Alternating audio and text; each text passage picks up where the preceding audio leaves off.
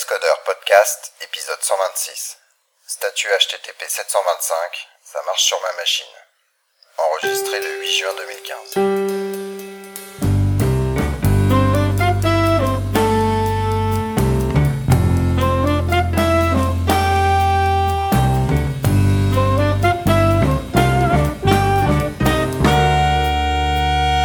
Bonjour et bienvenue au Cascodeur, épisode 126. Hello On tout le est- monde Hello on Salut. Salut. Allez-y, allez-y, hein, c'est la fête. Ouais Salut Il y a tout le monde. Il y a tout, alors, il y a plus que tout le Il y a monde. plus que tout le monde. Ouais, il y a- Il y a un autre, de- il y a un autre demi cascodeur ou quoi Il y a un autre, c'est ça, on a complété. Ah, je suis 0,5.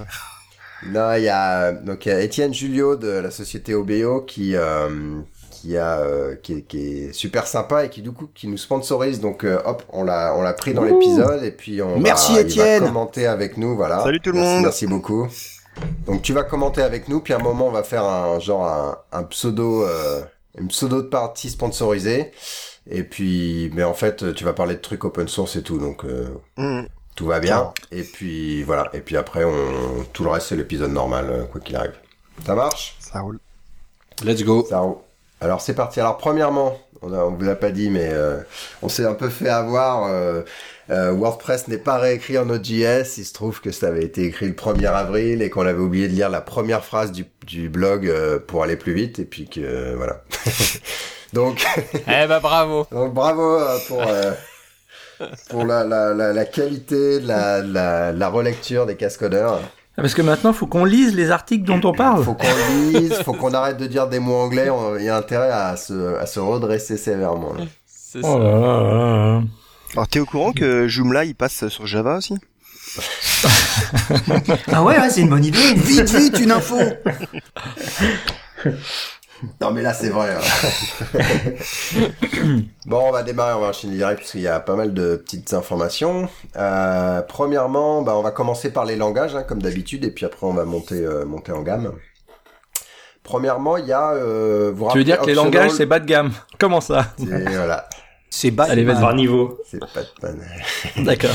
Go on a on a les euh, vous savez il y a optional maintenant dans euh, JD, le JDK 8 Ah bon? Euh, et en fait ça a été alors c'est pas exactement comme d'autres euh, comme le option de Scala ou même Mais c'est optionnel, t'es pas obligé de l'utiliser. voilà c'est optionnel je suis pas obligé de l'utiliser mais en tout cas il y a eu des gros débats sur où l'utiliser comment l'utiliser etc etc et là j'ai retrouvé un article intéressant qui explique euh, pourquoi ça a été designé. Donc pourquoi l'expert group l'a rajouté dedans et quelles étaient leurs intentions. Et notamment leurs intentions c'était pas que tu puisses utiliser optional comme euh, un des champs de ton de ton bin pour dire ce que c'est potentiellement nul par exemple. C'était plutôt pour les API euh, fluides notamment des collections pour faire euh, euh, pour différencier le fait que le résultat soit nul versus euh, le le résultat n'était pas là, etc., etc. Donc je vous encourage. Il y a, c'est un, alors c'est une entrée de blog qui pointe vers plein d'autres entrées de blog et euh, il essaie de résumer. En tout cas, il a extrait ce que le, groupe d'expertise disait sur leur euh, pourquoi ils ont introduit optional. Et puis euh, il met après son opinion à lui. Donc ça, ça c'est pas trop long à lire. Et puis après il y a d'autres liens qui expliquent pourquoi optional n'est pas sérialisable, etc., etc. Donc c'est intéressant, ça vous permet de prendre un peu de recul de savoir si vous devez utiliser optional et dans quel euh, dans quel cas. En tout cas selon les créateurs de, de cette fonctionnalité. Euh, C'est vrai que lui, il avait créé un premier blog en disant euh, utiliser optional euh, partout, c'est trop trop cool. Et euh, justement, il écrit ce, ce blog euh, numéro 2 en disant voilà, euh, en fait, l'expert groupe, il dit plutôt ça, ça, ça, ça. Euh, et il conclut, euh, comme dit Emmanuel, en disant bah optional, c'est plus pour euh, pour les retours de méthode. Mais ce qui était marrant, c'était que il, quote Brian Goetz, Forax et tous ces mecs de l'expert group. Et euh, c'est assez marrant parce que euh, Brian Goetz, euh, à plein de reprises, il dit mais punaise, à chaque fois qu'on parle de optional, il y a il y a il y a, y a 400 mails. Donc je pense que le sujet est assez touchy. Euh, et l'expert groupe s'est mis s'est mis d'accord là-dessus, mais l'utilisation, voilà, elle est pas encore, euh, elle est pas encore hyper facile, quoi. Ouais. Et euh, pareil très rapidement pour serialisable, c'est pas serialisable parce qu'ils estiment c'est c'est vraiment un retour de méthode, donc c'est censé être très court. euh, vous résolvez tout de suite si c'était nul ou si c'était s'il y avait une vraie valeur, et après vous continuez votre code. C'est pas pour être transporté sur 50 couches, euh, sérialisé dans une session euh, HTTP ou autre, etc., etc. Et tu sais, dans le, dans le même principe op- optionnel, euh, dans Java 8, il n'y a pas euh, Ether, qui est un type euh, que tu as en Scala ou en Functional Java. Vous savez pourquoi hein, il- Tu sais, ça, ça te permet en gros de choisir entre, tu fais Ether inférieur euh, L, virgule R euh, supérieur, et du coup c'est soit un type, soit l'autre. Et euh, Soit une valeur, soit l'autre. ouais, c'est un truc euh, assez Euh, sympa, mais, euh, et qu'on peut implémenter avec des optionals, mais qu'on est obligé de faire custom, quoi. Ouais, ben c'est, pense, je pense que c'est dans la même logique, c'est que optional il le voulait vraiment pour le, le retour d'une méthode, et en l'occurrence ils ont implémenté ce, je pense que les promesses, elles doivent être implémentées euh, un, un peu en, en implémentant ce, cette logique-là, parce que les promesses c'est si je fais ça, alors je fais ça, alors je fais ça, alors je fais ça. C'est un petit peu la logique du, euh, du either comme tu, comme tu décris. Mais, mais à mon avis, comme ils voulaient limiter la, la portée du, du optional, euh, c'est, je pense que c'est la raison pour laquelle ils n'ont pas introduit euh, ça, à mon avis. Voilà, ensuite il y a le post sur private et ou final. Est-ce que c'est bien, est-ce que c'est pas bien? Ouais, j'ai vu un article intéressant sur le sujet. Euh, donc, quand on design nos, nos classes, nos frameworks, etc., euh, parfois on décide, euh, voilà, cette classe-là, elle est euh, final parce que je veux que personne puisse euh, la réétendre, ou on va mettre des méthodes un peu internes en, enfin, en général, on les met en private, mais des fois on peut les mettre aussi en protected pour permettre aux gens de les étendre. Et finalement, quand est-ce qu'on devrait mettre les choses en private versus protected pour les méthodes et quand est-ce qu'on devrait mettre une classe ou non en finale. Euh, et donc cet article-là. Eh bah ouais. euh, Alors il y a, il y, a des, il y a des partisans du pour, il y a des partisans Non, pour du le premier, pour le final, je parlais. Pas pour les. Mais, mais c'est vrai que moi, par euh, expérience, je déteste quand il y a des classes final parce que, en général, on, on- je veux dire, quand tu fais un framework, quand tu fais une librairie, euh, tu essaies de penser au maximum de cas, les manières dont les gens vont utiliser ton API, etc. Mais en fin de compte, tu t'aperçois qu'il y a toujours des cas auxquels tu n'as pas pensé que la seule solution, bah, ça aurait été pour les gens en tout cas de pouvoir faire ce qu'ils veulent faire, euh, bah, de pas avoir une classe final et ou d'avoir des méthodes euh, aussi euh, protected que tu peux resurcharger, etc. pour pouvoir euh, répondre à des cas d'usage auxquels toi, implémenteur du framework, n'avais pas pensé quoi. Euh, Ah, ça m'a tellement gonflé que la classe Ouais. URL soit final dans le JDK. ouais. Euh, et que finalement j'ai décidé de jamais jamais jamais faire ça dans aucun de mon code. ça t'empêchait de ça m'empêchait de faire plein de choses, de, de faire des, des- de faire des stubs, des mocks, des trucs, etc. Mm. Enfin je sais plus, mais c'est horrible quoi. Et dans l'article aussi, il, il, monte- il parlait d'un exemple euh, où en fait, euh, finalement, tu implémentes une interface de base, mais ce que tu étends et enfin, enfin, tu implémentes cette interface et tu la mets final, mais ce qui n'empêche pas aux gens quand même de pouvoir utiliser l'interface pour moquer, etc. Et puis quitte à Ouais. après, tu sais, quand tu implémentes ça, tu redélègues à l'objet, euh, bon. Donc c'est c'est une approche, c'est un petit Ça- peu plus lourd, Ça, mais c'est un peu euh, lourd, ouais. C'est un bah peu oui, lourd, mais c'est on un peu essaie lourd. de faire ça. On fait, on met pas, on met une classe par défaut.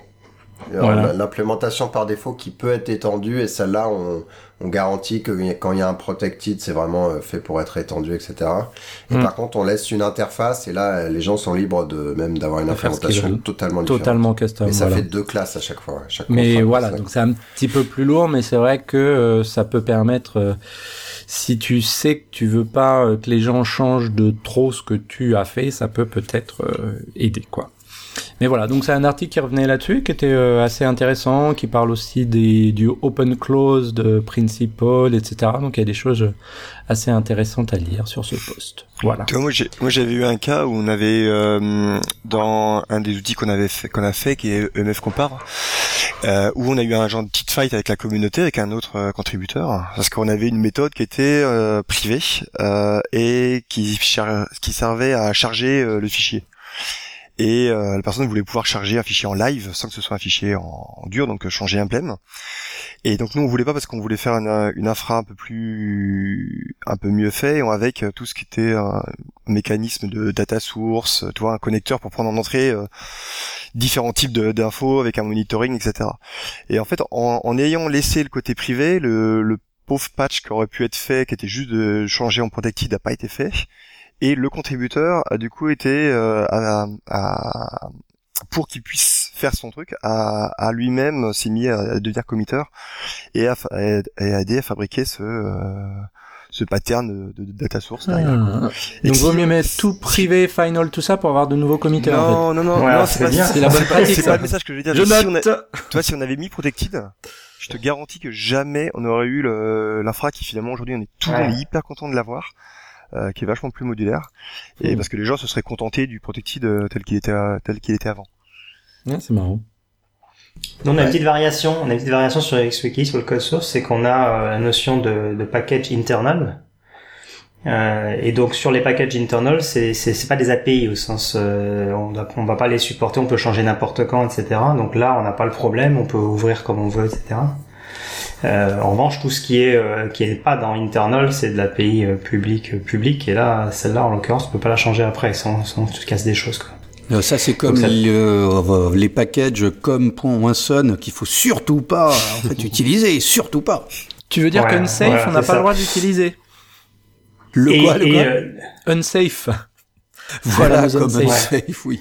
Donc l'idée, l'idée c'est que si t'as des, si jamais t'as des gens qui commencent à utiliser ton truc et qui, qui voilà, et qui, enfin c'est que des gens te préviennent si jamais ils ont besoin euh, d'utiliser tes trucs qui sont dans, dans ton internal pour que tu puisses les bouger en vrai API dont t'as besoin d'exposer quoi. Le problème c'est qu'une fois que tu, tu l'exposes, euh, t'es foutu, tu peux jamais revenir en arrière et tu pourras et, plus t'en as, plus ça va être dur de pas casser la compatibilité backward. Mais je pense que Eclipse c'est pareil. Je pense que Eclipse fait à peu près les mêmes les mêmes règles globalement. Ouais, nous on a fait la transition vers cette approche euh, c'est assez, euh, ça, ça fait un peu mal la transition, elle est un peu dure, on est obligé de, effectivement, il y a des choses où on s'aperçoit qu'on avait mélangé du privé, du pas si privé que ça, etc. Donc c'est un exercice intéressant mais qui va vous prendre du temps d'engineering.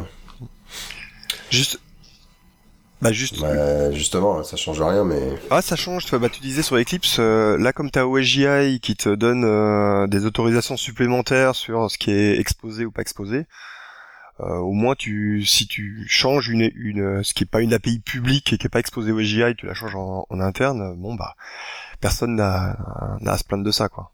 Tu sais ce que c'est la même chose. Pour moi, pour moi, c'est le même, c'est le même mécanisme que moi j'implémente avec internal parce que c'est un, Ouais, un package internal parce que j'ai pas d'outils pour le moment. Mais ouais, c'est c'est ça. Ouais. Je suis d'accord.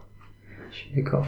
En revanche, dans Java, c'est c'est lequel? C'est oui, c'est non, c'est 8 je crois. Où il y a les default méthodes. Là, ça va aider pour ça en revanche aussi. Voilà, sinon, euh, c'est pas dans Java, mais il y a un, euh, je crois que c'est Jean, Jean-Baptiste. Les ninjas. C'est JB, ouais. C'est ça, Jean-Baptiste Nizet de Ninja Squad, qui euh, explique certains, certaines choses à, à pas faire ou que les gens comprennent pas forcément bien sur les promesses. Alors en l'occurrence là c'est les promesses AngularJS, mais ça peut se généraliser. Donc c'est euh, c'est un article intéressant à voir, surtout que en Java on commence à avoir des futurs, voire des implémentations de la de l'aspect promesse euh, A+, etc., etc. Puis on a quand même Donc, beaucoup de euh, passé aussi, il n'y a pas que du futur dans, dans Java. C'est le, le legacy. C'est ça.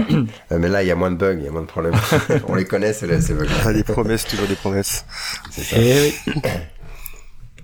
Mais aussi, Voilà. euh, attends, il a donc là tu as mis le lien vers cet article-là, mais juste quelques jours après, il en a remis un autre, donc avec d'autres euh, more traps, anti-patterns and tips, euh, toujours sur les promises. Donc euh, c'est pas mal, c'est une suite, on va dire.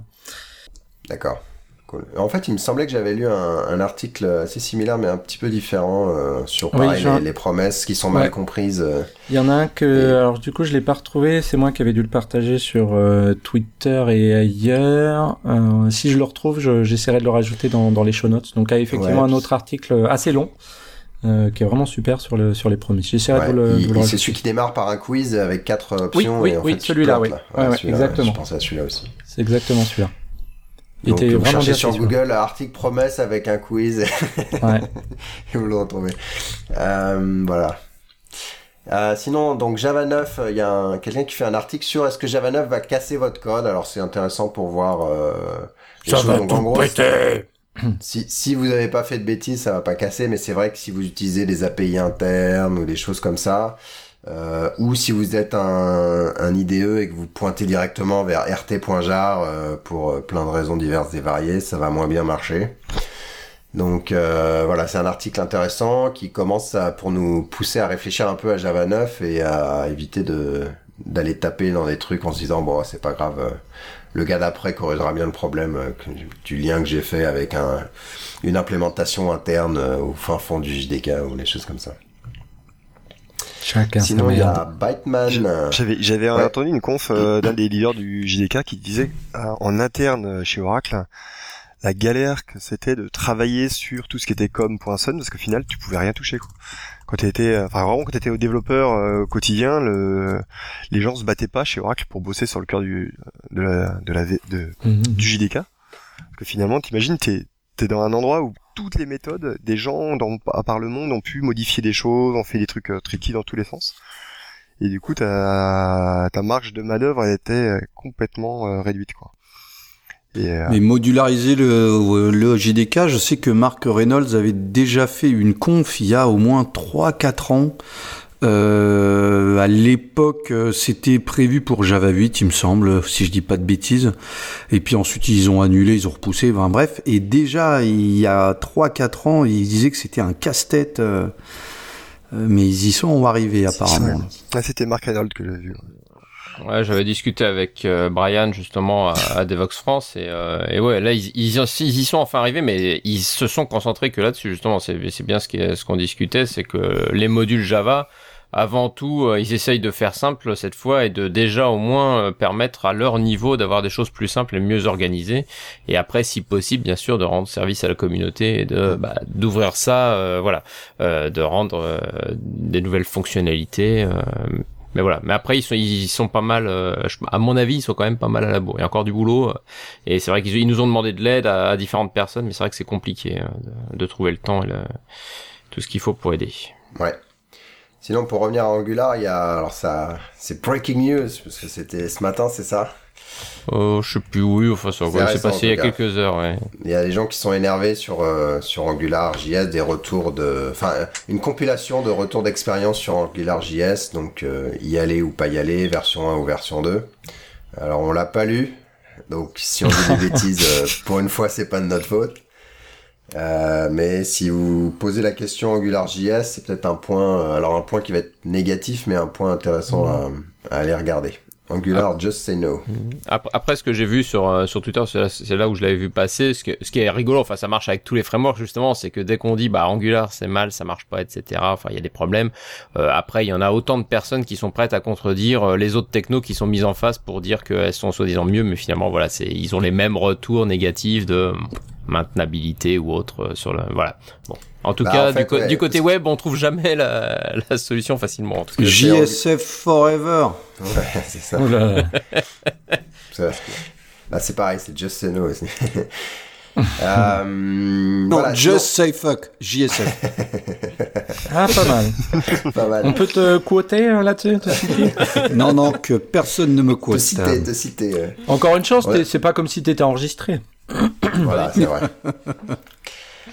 Sinon, euh, pour ceux qui utilisent Byteman, vous savez, c'est ce truc qui permet de mettre un agent et de modifier à la volée des comportements de classe, rajouter du code, enlever du code, faire une interception pour appeler d'autres choses, qui est assez pratique, euh, notamment en prod pour euh, vérifier des choses où les- le gars n'avait euh, le, le, le framework avait oublié de loguer ou pas envie de loguer, etc.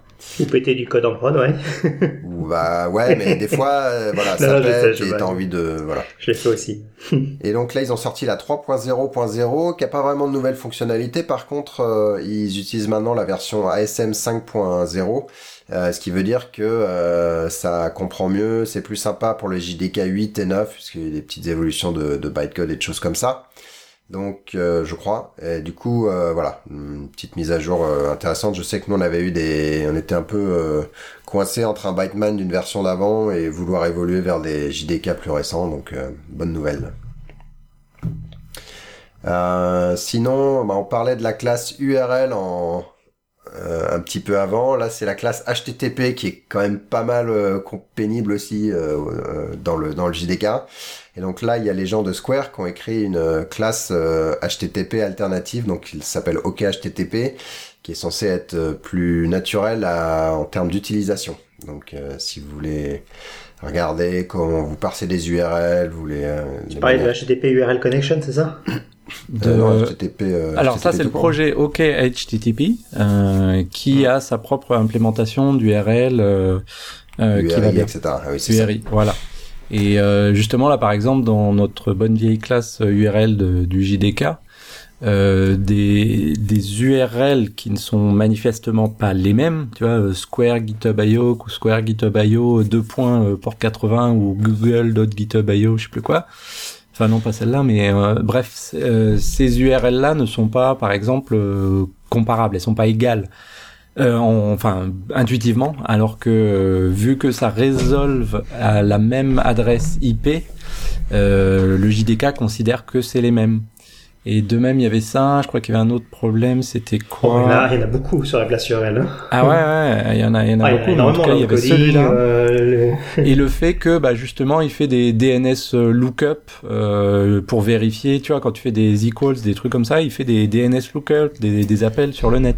Alors que t'as pas forcément envie que quand tu utilises, tu manipules tes URL, euh, bah, t'aies des appels qui soient faits. Je, je veux dire, ça va pas être super efficace quand tu fais des comparaisons d'URL dans ton framework, par exemple.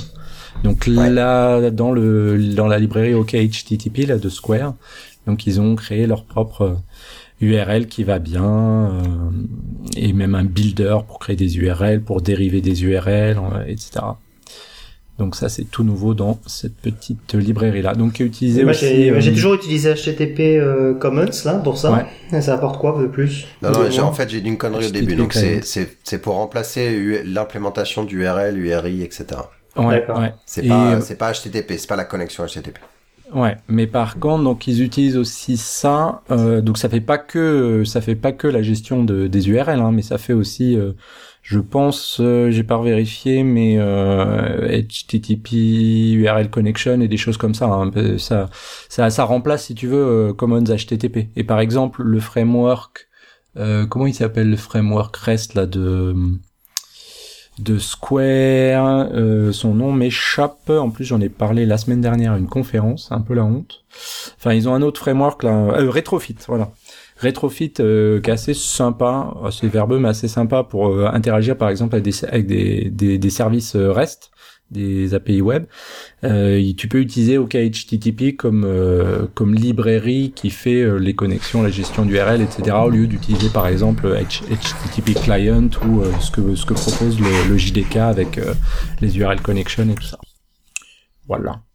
D'accord. Et ça marche bien aussi dans Android, vu que bon, ils utilisent ça aussi pour leurs applis Android. Voilà.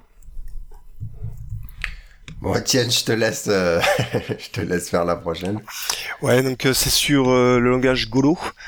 Euh, donc euh, le langage Golo, c'est un c'est un projet qui est qui est pas mal contribué par beaucoup de Français notamment, avec notamment Julien Ponge euh, qui est le leader du projet. Et euh, moi au début quand j'avais vu le, ce langage-là, je me disais bon encore encore un nouveau langage basé machine virtuelle. Euh, ça ressemble donc un peu à du Scala ou avec euh, ou du Clojure ou autre. Et en fait, ce que j'ai compris euh, à Mixit en parlant avec eux, ce qui est super intéressant dans leur approche, c'est que c'est un langage qui est, comme il est tout récent, il est venu euh, une fois que les euh, que Java 8 était sorti euh, et Java 7, donc avec tout ce qui va bien pour faire des langages virtuels. Et donc ils sont partis vraiment sur dernière version avec le principe de que l'interne du langage Golo, donc euh, parseur, euh, compilateur, la... enfin toute l'architecture du langage est hyper simple à comprendre, ce qui peut permettre à quelqu'un qui a jamais vu comment on fabriquait un langage euh, de facilement apprendre à hum, voilà co- comment on fabrique son propre langage, comment on peut forker Golo, c'est c'est quelques milliers de lignes de lignes de code et et c'est parti, ça t'a- t'arrives à avoir ton propre langage. Donc euh, je trouve que c'est un- une initiative assez intéressante. Euh, c'est un projet qui existe depuis quelques années et là la nouveauté c'est qu'ils viennent euh, d'annoncer qu'ils le passaient dans la fondation Eclipse dans le but d'avoir un peu plus euh, de communauté et d'élargir leur euh, d'élargir leur communauté et, et le nombre de contributeurs. Donc ça a été annoncé un 1er avril, mais en fait c'était pas une blague. Donc, voilà. Donc vous comprenez qu'on soit un petit peu perdu nous aussi, Ah hein, quand même. On fait pas un métier facile facile. c'est ça. Mais c'est vrai que ça peut être sympa, je pense, pour ne serait-ce que pour étudier comment marche un langage ou de pour avoir un genre de, lieu de bac à sable. Et puis a priori le, langage par défaut qui est fait avec Golo est, est assez sympa aussi, assez moderne dans les, dans les nouvelles veines. Il y a le langage dynamique. D'accord. Bon, alors on va passer à l'architecture. Euh, il y a un article assez intéressant sur euh, les API asynchrones pour les, les, les API d'entrée-sortie euh, versus le multithreading. Donc vous vous rappelez, on nous a dit ah le multithreading c'est mal, donc il faut tous faire du Node.js et de faire du en gros du event event driven avec des, des, des boucles de traitement d'événements. Et là, c'est un article qui euh, explique. Euh, donc, on, est quand même capable dans Node.js euh, de dire, ben, je vais quand même utiliser des pools de threads pour faire de, des choses où l'API a pas été asynchronisée, on va dire. Et donc là, ils expliquent un peu le pour et le contre d'une API, enfin, de, d'un cluster, enfin ils appellent ça cluster, mais en fait de plusieurs process qui gèrent les choses en parallèle versus avoir à gérer une API euh, asynchrone avec les callbacks euh, qui sont nécessaires et la, euh, disons la moindre lisibilité du code. Euh, et du coup, ils expliquent en termes de performance, en termes de lisibilité, etc. C'est un espèce de, c'est à moitié un papier en fait de, de recherche. Euh, je trouvais ça intéressant en termes de, de, de retour. Euh, ce qui est intéressant, c'est que Vertex a déjà ces multiple event loops dont, dont la personne parlait, sauf que là, il parle de même plus, euh, enfin de, de, finir le traitement en entier avant de passer à quelque chose d'après. Donc c'est du multithreading un peu classique. Donc bientôt Node.js, Java E, hein, même combat. Donc j'ai un peu poussé le résumé, mais en gros c'est un, article intéressant pour euh, les gens qui sont partis à fond sur l'événementiel le, de, de prendre peut-être un petit peu de, de recul là-dessus. Euh, sinon, on va parler de quand est-ce qu'il faut utiliser un macro, microservice, quand est-ce qu'il faut pas faire un microservice. Euh, notre ami James Ward a fait un, un petit retour d'expérience sur son projet qui s'appelle WebJars, qui je sais pas ce que ça fait, mais bah, ça permet de faire une sorte de jar avec euh, tous tes assets, euh, CSS, JavaScript, etc., de pouvoir les servir mm. à partir d'un jar en fait. D'accord. Ouais, on utilise ça à fond sur XWiki. Euh, L'avantage, c'est que ça te, ça t'amène euh, le, le, JavaScript, etc. HTML dans le monde de ma veine et le monde des dépendances transitives, etc. Donc c'est extrêmement pratique quand tu as besoin de construire euh, construire des frameworks. Tu peux dépendre d'après JavaScript. Parce qu'actuellement c'est très pénible. Hein, sans ça, fallait que tu ailles downloader telle version de JavaScript. Après tu devais le mettre dans tes sources. Euh, du coup c'était versionné avec tes sources, etc. Donc là ça te permet d'avoir la gestion de version propre, euh, etc. Donc c'est vraiment très cool. Et ça utilise en fait les, euh, la, gestion euh, des ressources de serv Servlet 3, donc euh, tout est standard dans le dans le répertoire ressources, WebInf ressources. ils mettent ils mettent toutes les CSS et les images. Bon, les travaux ont repris. désolé les gars. Bah du coup, un de ces quatre, faudrait peut-être standardiser ça dans, dans Java E. Ça paraît une bonne idée en fait. Ça y est, c'est fait. Ah oui, euh, pardon. non, non, euh, oui. WebJars. Ouais, ça pourrait. En tout cas, je sais pas pour parler du projet en lui-même euh, que, que je mentionnais ça, mais c'est plutôt qu'il a, euh, il a expliqué, bah voilà, dans ce projet, euh, où est-ce que j'ai décidé de faire un microservice, où est-ce que j'ai décidé de pas en faire, euh, et donc il explique le, le, pour et le contre, et quand est-ce qu'il a décidé de séparer les choses. Et donc c'était il n'y a pas de d'absolutisme dans, dans ce qu'il décrit, c'est assez intéressant. Donc il explique voilà si c'est totalement isolé, sans état partagé, bah là je l'ai séparé en un microservice parce qu'en plus c'est un cycle de vie relativement différent du reste de mon application, etc., etc. Versus un autre truc où il partageait des états et il a décidé de rester euh, entre guillemets monolithique. Sinon c'est quoi Reactive Streams?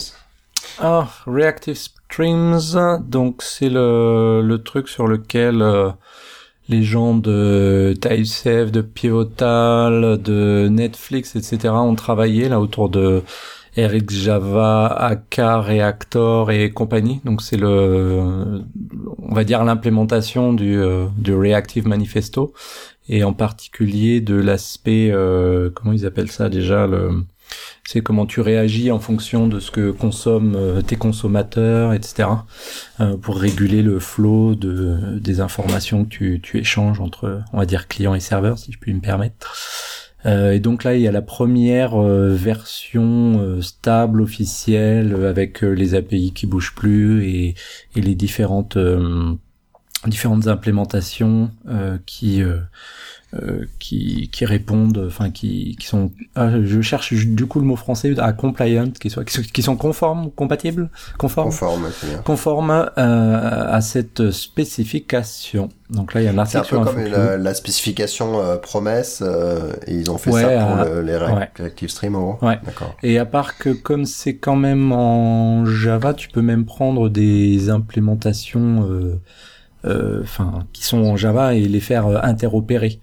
Euh, ce qui avait, alors que les promises, euh, tu sais, il y a d'autres frameworks qui, euh, je sais pas, par exemple dans dans dans, dans Reactor, je crois qu'il y a d'ailleurs aussi une implémentation des promises, mais en Java. Mais du coup, c'est mhm. pas les mêmes langages, donc c'est pas interopérable, quoi, évidemment. Ouais. D'accord. Euh, et du coup, ça veut dire que AK aura une implémentation de ça, que Eric Java a une implémentation de ça, Java, ouais, Ratpack aussi, ouais, ouais. D'accord.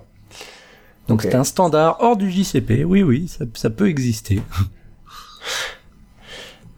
Non, jamais, ça va qu'il a ses travaux, hein, mais... ouais, ouais. non, jamais on Antonio râler. Allez, referme ton micro, il y a des travaux.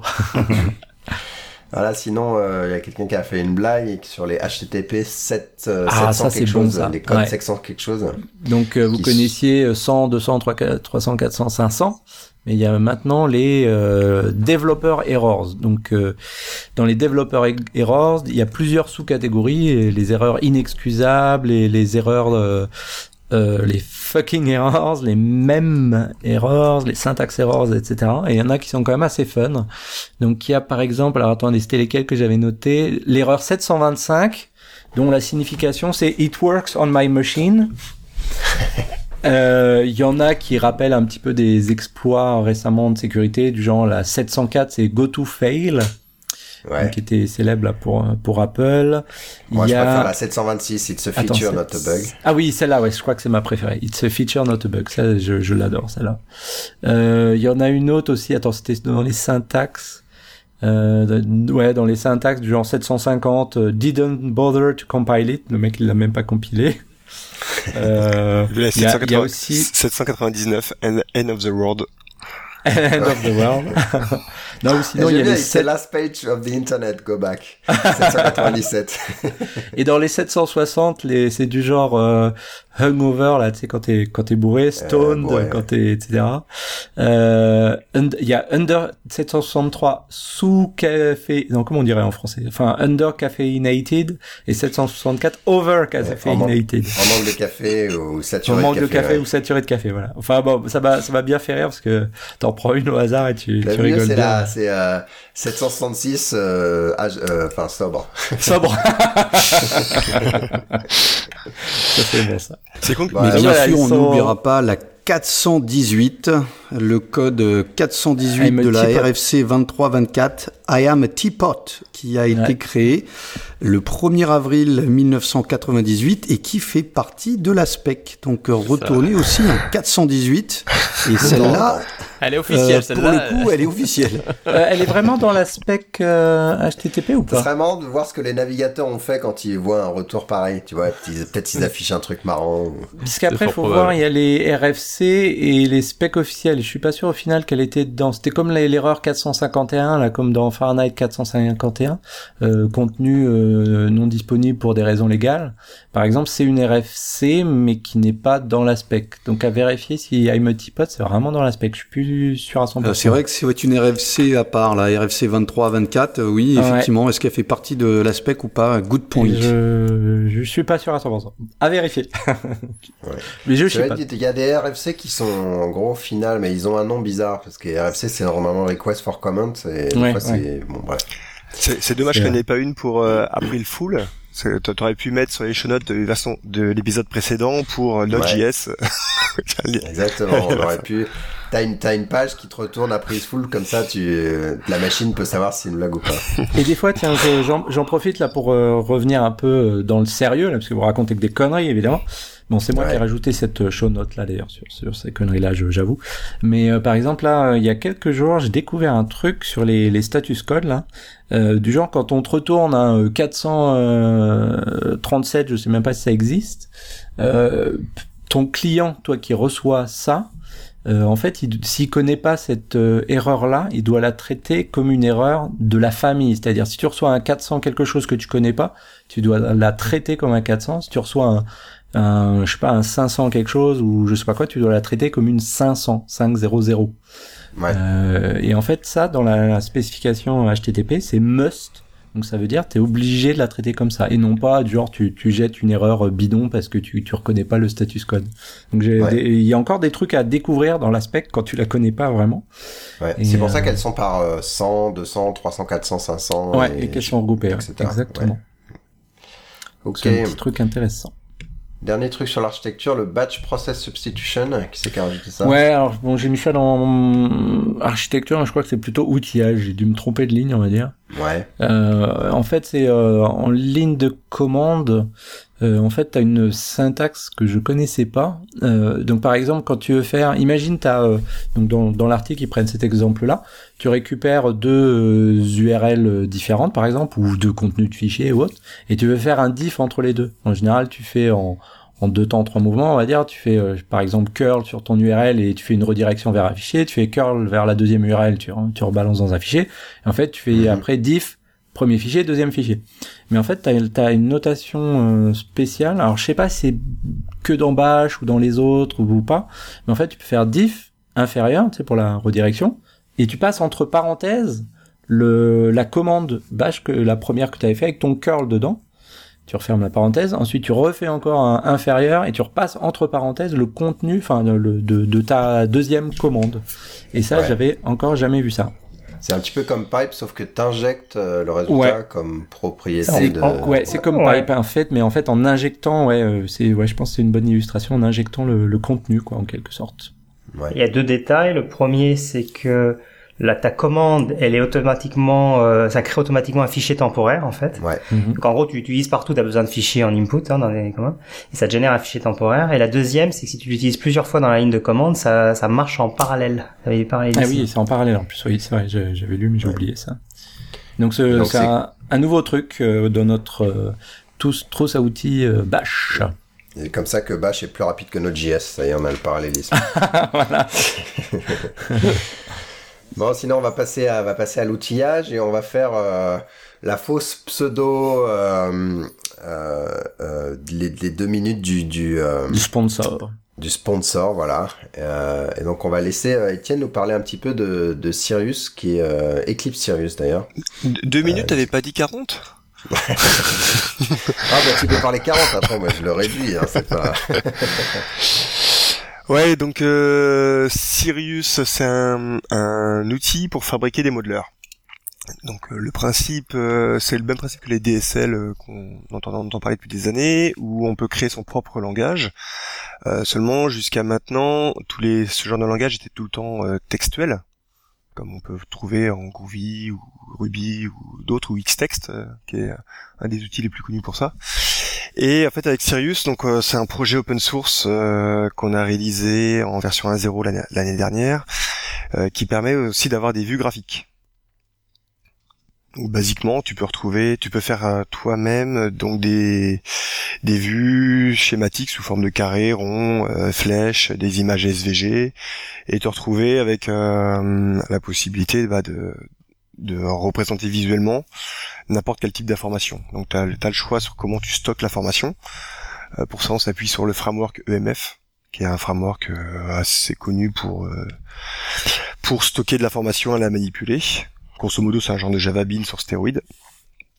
Et, et puis un outil de paramétrage pour fabriquer ces modeleurs. J'avais fait la démo. Euh, et alors, attends, c'est parce que euh, quand tu donc c'est un outil qui te permet de construire des modeleurs et du coup un modeleur, c'est quoi? C'est un truc où je peux faire du drag and drop, euh, faire des liens et que ça va me sortir euh, soit un fichier XML qui représente ça, soit euh, du code ou ce genre de choses. En fait, t'es es nativement de, tu peux être nativement sur le fichier XML sans import-export. Tu peux être nativement sur du code sans import-export. T'as juste à changer le serializer par défaut qui est sous EMF.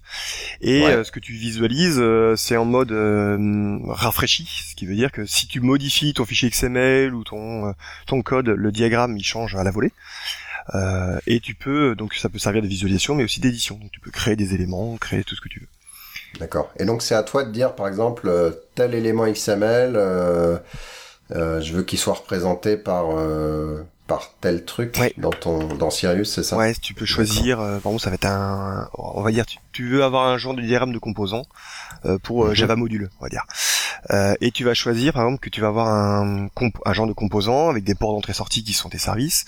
Et puis, le, on va imaginer que les, le composant, il change de couleur en fonction d'une règle de qualité qui vient de Sonar, et que sa taille elle change en fonction du nombre de personnes, du, du nombre d'appels euh, ou de ou de sa taille dans le nombre de lignes de code et tout ça les, ces règles de re- restitution visuelle euh, t'as pas à coder pour le fabriquer. C'est t'as juste un outil de configuration un petit euh, un petit éditeur qui te dit voilà tel, tel concept doit être sous forme d'un carré euh, il doit changer de couleur en fonction de telle telle règle D'accord. Et donc Sirius est écrit en Sirius alors non? Parce que c'est un modeler. euh, Ah, Sirius, tout le modèle paramétrage, c'est lui-même un modèle EMF qui est interprété à chaud. Ce qui, D'accord. ce qui est assez ludique. Bah, j'ai essayé, je l'ai montré là à Vincent et, euh, et Arnaud. Euh, vous pouvez peut-être en parler les gars, parce que moi, je vous ai fait une petite démo à, à Devox euh, France. Tout à fait. Euh, oui, non, je, Ah, je croyais qu'on- Vas-y, Arnaud. Vous précipitez pas, surtout Vous vous en rappelez au moins ou Vous aviez bu Non, ou pas non. Non, j'avais pas, j'avais pas le retour son, donc c'est pour ça que je. je- Ou il faisait semblant Oui, oui, c'est intéressant, c'est bien, c'est bien. Il t'écoutait pas du tout, quoi. Non, si, si, on a, on a, on a fait, on a fait la, la démonstration, on a, on a vu ça avec Étienne. Et c'est c'est vrai qu'il y a pas mal de use cases où on peut avoir besoin comme ça de faire de la modélisation. Et euh, ce, ce type d'outil, bah, moi je me rappelle il y a très très longtemps euh, quand euh, je démarrais, c'était, euh, je sais plus comment il s'appelait l'outil euh, pour faire, qui était, qui est son ancêtre en fait. Euh, euh, qui gérait les modélisations dans Eclipse et qui, euh, oh, je ne sais plus, il y a plus de dix ans. Et, euh, Je sais pas. et c'était, on faisait pas mal de choses avec ça. Et euh, parce que nous justement à l'époque on travaillait sur de la, de la, de la GED, tout ce qui était la génie logicielle, on faisait pas mal de modélisation. Et, euh, et voilà aujourd'hui c'est vrai qu'avec ce genre d'outils on a quand même la capacité de faire facilement, euh, bien plus qu'à l'époque, euh, de la représentation avec le modèle et la génération qui s'ensuit pour euh, générer enfin ce qu'on a besoin derrière sur à partir du modèle euh, Sauf défini. que c'est pas du UML, tu fais ton DSL graphique. C'est ça, c'est là, voilà, t'es libre. C'est ça que à l'époque, on était beaucoup UML, on était beaucoup sur ces choses-là. Euh, Il y avait pas mal de produits d'ailleurs à l'époque, et c'est vrai qu'aujourd'hui, ça s'est pas mal perdu euh, avec l'arrêt de, je pense, je sais pas, enfin du ML, mais qui s'est pas mal arrêté aujourd'hui. Et euh, alors qu'il y a beaucoup de use cases où on a besoin comme ça d'avoir facilement de euh, de la visualisation et de la représentation de modèles et de et de leur génération derrière dans X ou tel tel, tel, tel tel target. Donc, que euh, de choses. Toi, nous, souvent, ce qu'on prend en entrée, c'est des PowerPoint. Des gens qui ont fait des softs, euh, qui ont fait n'importe quoi, qui ont besoin soit pour fournir au métier un moyen où ils peuvent expliquer comment ils, ce qu'ils ont besoin de configurer. Ils envoient des PowerPoint et c'est des informaticiens qui traduisent. Et là, on fabrique un modeler qui colle exactement à ce qu'ils ont l'habitude de, représenter visuellement. Sauf qu'au lieu de faire un dessin, euh, derrière, ça te, produit du code qui est, qui est navigable hyper facilement avec des getter setters euh, via EMF. Et du coup, tu peux, tu peux piloter ça en live pour euh, configurer ton soft. Donc, t'as même pas besoin de faire de la génération de code. Tu peux, hein, tu peux faire des approches euh, de, à base de génération, mais tu peux aussi faire Mhm. de l'interpréter à chaud.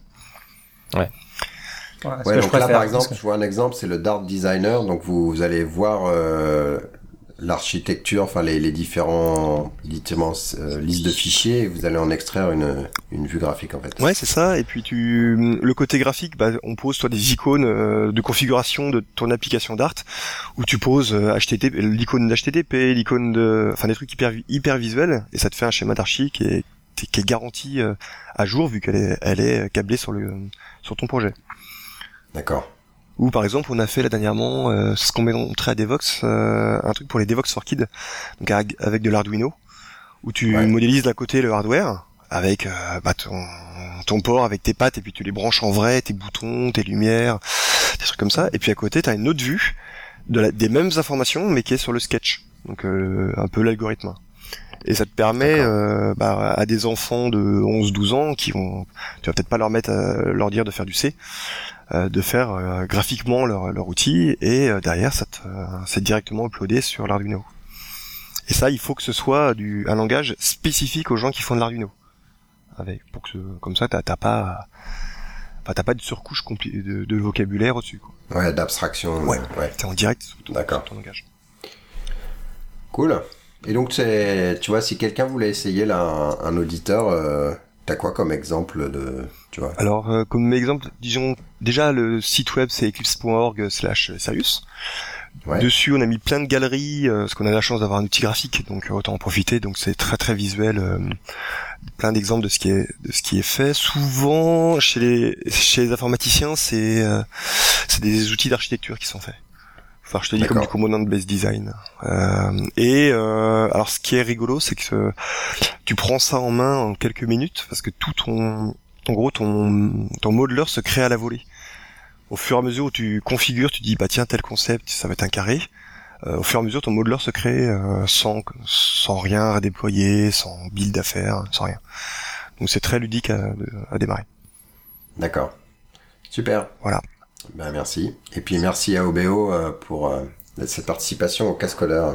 Et- Merci OBO. Merci. Avec plaisir. Merci. Et euh, bon, on va te laisser continuer à parler parce que Eclipse, euh, tu connais un peu plus que nous. Euh, là, il y a Eclipse Mars qui est, euh, qui est quoi sorti Pourtant, Qui sort on le est en juin, 20... Ouais, il sort le 25 juin, je crois. Euh, Mais c'est pas le bon mois alors. Ouais, bien. Si, on est dans le bon mois. Ouais, mais là, t'es- là, on est en code, en code Ah, freeze. on est en en freeze. Trois mois de retard. oh, mais- oh, oh. Ah, avec Oscoder, on, est en- admettons. on est en avance. C'est ça. Et, euh, et alors, ce qui, ce qui est sympa dans cette version, c'est que pour moi, c'est une des premières versions où ça reprend du, euh, du poil de la bête vis-à-vis d'IntelliJ. Euh, C'est-à-dire qu'il y a eu les précédentes versions, c'était le support de Java 8 qui a pris beaucoup de temps, euh, le passage à Eclipse 4, euh, l'architecture Eclipse 4, euh, qui a pris pas mal de temps, avec des problèmes de perf, etc. Et là, sur cette version-là, ils ont pas mal travaillé déjà sur une initiative qui était Every Detail Count. En gros, les tout petits trucs qui, au quotidien, pour le développeur, le power user, sont, sont gênants et qu'ils ont pu prendre en compte. Et euh, genre les trucs euh, qu'il y a pu y avoir maintenant, il y a, euh, tu peux avoir dans la vue euh, Explorer l'ensemble des projets sous forme hiérarchique. Donc en gros, t'as, tu prends un route euh, de route Maven et puis tu déplies comme si c'était ton explorateur euh, classique et tu vois tout un pro- tous tes projets en cascade. Incroyable. Et ouais, comme ça existait euh, il y a 10 ans sur d'autres idées. J'ai même pas le temps de dire. Merde. Non, mais ça fait partie. Je crois que ça vient de l'équipe, euh, enfin de l'équipe euh, Wildfly qui était, Ouais. qui disait ah non, nous on n'utilise pas euh, Eclipse à cause de ça, ça, ça, ça. Donc euh, Max, qui est le monsieur IDE chez nous, euh, donc a pris euh, a pris les points un par un. Un des autres points, c'était Maven, c'est tellement long que on- le- la fin du monde sera arrivée, là, l'erreur HTTP, je sais pas combien. Et du coup, voilà, ils sont revenus et c'est c'est c'est complément d'amélioration dont ces deux-là qui ont fait euh, qui ont fait cette version. Ouais, parce que le support euh, Maven sur euh, sur Eclipse, c'est quand même pas top top. Hein. Je, je sais pas s'il y a, je sais pas s'il y a un petit peu de mieux là, mais euh, moi je travaille avec beaucoup de devs euh, qui, qui utilisent Eclipse et on a l'impression que soit ils connaissent pas leur IDE, soit ils luttent avec euh, Maven. Enfin, c'est, ça fait peur. Ouais, Il y en a qui connaissent pas hein, quand même. C'est fort possible. Ouais. Bah ouais, il y a toujours des problèmes. Après, c'est le, c'est l'open source. Hein. Il y a qu'un faucon. Mais non, c'est vrai qu'il y a quand même eu pas mal de progrès. Toi, le fait que maintenant toute l'internal de Eclipse est fait, est buildé avec Maven et Taiko, ça a fait que déjà il y a une, une intégration qui est quand même mieux. Et après, c'est l'intégration avec WTP qui pose encore problème. euh, mais comme tu dis, euh, Red Hat euh, avait déjà pas mal travaillé sur la dernière version euh, là-dessus. Il y a encore eu Ouais. Et euh, alors dans les grosses nouveautés, euh, moi je dirais que la, la plus grosse nouveauté euh, qu'il y a maintenant, c'est l'installeur.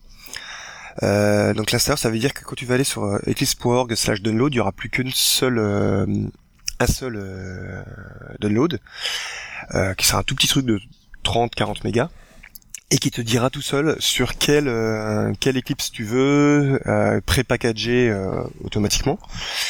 Et euh, tu pourras même avoir ton propre login euh, sur eclipse.org pour retrouver sur n'importe quel bécane ta config.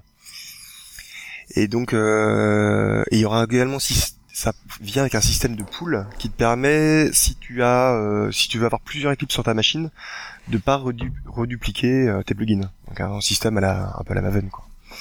Donc quand tu dis j'ai un login sur Eclipse.org, c'est qu'en gros ça va dire bah cette, ce déploiement d'Eclipse, il a ces euh, plugins là avec ces configs là et du coup il va les récupérer et les partir à ce niveau-là. Ça et ça va récupérer aussi toutes tes préférences.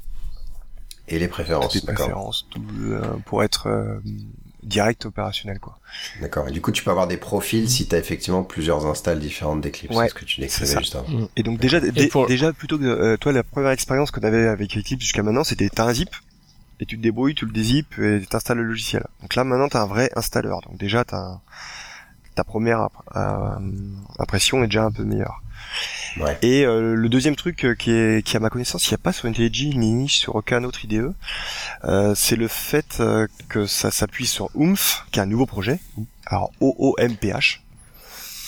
Et euh, ça, ça te permet de dire sur ton projet, donc euh, on imagine au hasard Hibernate Search, ou euh, Tartampion, le nom de ton projet interne dans ta boîte, euh, tu vas l'avoir en liste euh, quand tu vas lancer le- le- l'installeur. Et quand tu le sélectionnes, automatiquement, il te récupère le bon Eclipse, les bons plugins, il te pose tes préférences, il te check out ton code Git euh, avec ton login, il te, met les coding rules, les working sets euh, prêts à l'emploi, et en gros, t'attends euh, un quart d'heure le temps que tout ça, ça se, ça se télécharge, et t'es prêt à travailler. Ah, c'est bien ça, parce que pour euh, quelqu'un qui voudrait contribuer, ça serait du coup vachement plus facile. Ah, c'est ça. Et C'est alors- un peu le, le concept dans, dans Code Envy aussi. Ouais, c'est ça, les des factories d'envie. Ouais, c'est exactement ouais, ça, c'est concept, pareil. hein. Et euh, on- concrètement, on fait comment du coup quand, quand on est un logiciel open source et on veut partager un profil comme ça Comment ça se construit quand... Alors, euh, C'est là le problème. Parce que j'ai essayé, j'ai pas réussi. t'as pas réussi?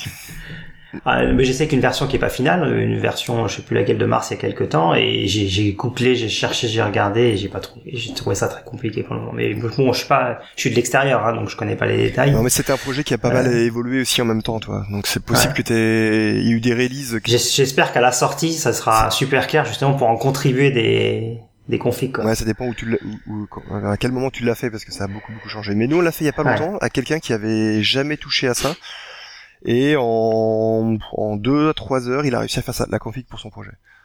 Et, et là ils ont rajouté par exemple un truc qui te permet d'aspirer à la config de ton Eclipse courant. En gros, t'es, t'es- voilà, ça aspire tes plugins, tes préférences, et ça te les met automatiquement dans un petit projet.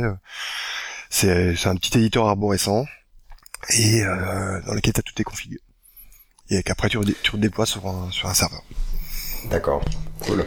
Tiens, Étienne, pour une fois qu'on a un Eclipse euh, Master, là, juste une question de, de euh, 10 secondes. Euh, chez mon client, là, les mecs, ils se tapent dessus à savoir si on commit ou pas les points class pass, les points project. Bon, moi, ça me parle pas du tout, parce que j'utilise in, euh, euh, donc in, in- IntelliJ ID. Oui. C'est Euh, pareil, Qu'est-ce hein. qu'il faut faire euh, idéal. Ah bah oui, faut commiter, ouais. Ah ouais Il faut les committer Ah bah oui. D'accord. Et ben, je leur dirai. Ok, cool. Ah ouais, bah, et sinon, euh, chaque, chaque développeur est obligé de refaire ses propres, euh, sa propre config, quoi. Il y a pas, il est- et parce que dedans, tu vas mettre euh, quelles, euh, quelles sont tes règles de codage. euh, si t'as des règles de check style, ça va être dedans. Donc t'as intérêt à ce que tous les développeurs soient pareils. D'accord, ok. Ouais, ouais, parce Ouais. qu'il euh, il y a ceux qui sont pour, d'autres contre, euh, et puis moi, bah, j'ai aucun avis. C'est Historiquement, on est pareil que pour. IDEA, hein. hein. C'est pareil que pour IDEA, Antonio. hein. Mais Ouais, je mais connais juste- pas moi non plus. Bah, mais, justement, mes ouais, on est points, plutôt euh, contre mes en général. IML, euh, ouais, nous, euh, je sais pas. Ouais, moi je suis Ouais, plutôt contre et normalement, et Voilà, et c'est normalement, pour ça qu'on avait, on avait codé les, les plugins Maven, Eclipse et Voilà, IDEA c'est ça. pour que ça génère Et dans les- Gradle, les dans. Gradle aussi, Ouais. c'est ce qu'on fait. Hein. Je veux dire, une fois que ton projet est bien configuré, configuré tu fais Gradle IDEA ou Gradle Eclipse, et normalement, il doit te builder euh, comme il faut euh, ton environnement pour ton IDE. Moi, Et au tu les commites pas Mais, mais tout ça non, disparu. Alors, pas, c'est le, Tout ça a vu que c'est l'outil de disparu. build qui les génère automatiquement. Bah oui. Voilà, exactement. Mais maintenant, ça en a même disparu puisqu'ils connaissent Maven, les IDE connaissent Ah Maven, ouais, donc ils sont mieux, capables ouais. de générer à la volée tes projets, quoi. Hum. Alors si, alors, Mais euh, alors, euh, pour, pour Eclipse, euh, il y a un travail qui est fait par euh, Michael Istria, tu sais qui a été intervenu la dernière fois dans le crowd, euh, un crowd ca- ca- podcasting, là, pour faire en sorte, euh, je l'ai mal dit, Bel essai. crowdcasting. Crowdcasting, mais c'était bien, Crowdcasting. c'était bien. Crowdcasting. Premier essai, C'était bon. c'est Michael de Red Hat, qui est en train Ouais. de faire un, un import justement qui est capable de, de détecter tout seul la nature des projets pour créer les points project à la volée. Mais ça, ce sera pas dans la version d'Eclipse Smart, ça sera en celle d'après. Et ça permettrait justement de prendre un pomme, euh, un projet qui est pas du tout euh, un pomme ou un Gradle ou n'importe quoi, qui euh, qui est pas du tout euh, conçu pour Eclipse, c'est de créer les projets automatiquement. En tout cas, aujourd'hui, c'est pas encore dispo, donc euh, il faut les committer quoi. Il faut Mais les après mars, ce sera quoi? Ce sera avril ou pas là Pardon? Ce sera avril après mars ou pas? Non, ce sera, ah, c'est quoi déjà? On le connaît déjà le nom ou pas? Ouais. Ouais, je crois que Et oui, c'est les planètes, enfin c'est les euh, les lunes de Jupiter, non C'est pas ça? Je crois que c'est Néon, si je me trompe pas. D'accord. Je vais me faire allumer par mes collègues si je me trompe, mais je Ça va être, que- ça va je être crois que c'est flashy là, les, avec les couleurs Ça va néon être et tout. hein, ça va être le euh, Red District. En un moment, là, il- y avait eu Nirvana de proposer, ça aurait été sympa. Ah. Bon, on va on va accélérer un petit peu là sur le sur le reste parce qu'on a Ouais. on, on avance pas mal. Euh, Il y avait RCP TT, c'est quoi ça. RCP Testing Tool, Euh, ouais, sans doute. Euh, Non, les PTT, c'est post télécommunication et c'est ça, c'est les postes quoi, c'est les PTB. voilà. C'est un, un outil qui est super sympa pour faire des tests UI automatisés. Donc euh, au sein pour des plugins Eclipse. Donc en gros, c'est un outil open source et tu décris un recorder qui te qui enregistre tout ce que tu cliques dans ton IDE avec un petit moteur de un petit langage de scripting après pour le euh, le personnaliser et, et ça juste marche.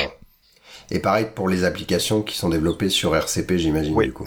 Pareil. D'accord. Et c'est vraiment un outil qui est une Rolls qui est super bien. D'accord. Sinon, tu avais mis un pointeur sur Git et euh, l'intégration dans, enfin, ce qui a de mieux dans Eclipse Mars, c'est ça? Euh, Dans Eclipse Mars et puis euh, dans Git, il y a tout, il y a le plugin euh, euh, et JGit. Donc JGit c'est aussi la lib, le- jar en gros pour manipuler du Git. Et il y a eu pas mal de choses sympas qui ont été faits. Euh, par exemple, je sais pas si vous savez, mais dans Git euh, et, et les outils type Gerrit, Gerrit c'est pour faire de la revue. Euh, tout ce qui est euh, gestion des notes euh, ou des commentaires, c'est mis à côté. Et là maintenant, ça va être mis directement au sein des métadatas de, de Git. Donc ça va faciliter les, ça devrait faciliter l'interopérabilité entre les outils de revue ou les outils d'annotation. Euh, T'as aussi la gestion des euh, des raccourcis, genre des raccourcis Windows, Linux, euh, Mac, euh, symbolique ou, ou physique, etc. qui est, qui est dedans. Euh, et et puis d'autres choses qui sont bien. D'accord. Et pour prouver qu'on peut tout faire dans Git, il y a un mec qui a fait le plan du métro parisien avec des branches Git et les merges C'est et pas des- mal ça. C'est branches. fort ça. hein. Eh bah ouais, respect parce que ça doit pas être simple. Et après, Et il veut, quoi, après, il veut faire. rajouter RER, bus et tout ça. Mais euh, alors déjà, je crois qu'il avait dit qu'il y avait des petites inconsistances parce que euh, des fois, tu peux faire des cycles euh, et que c'est pas supporté évidemment par par Git.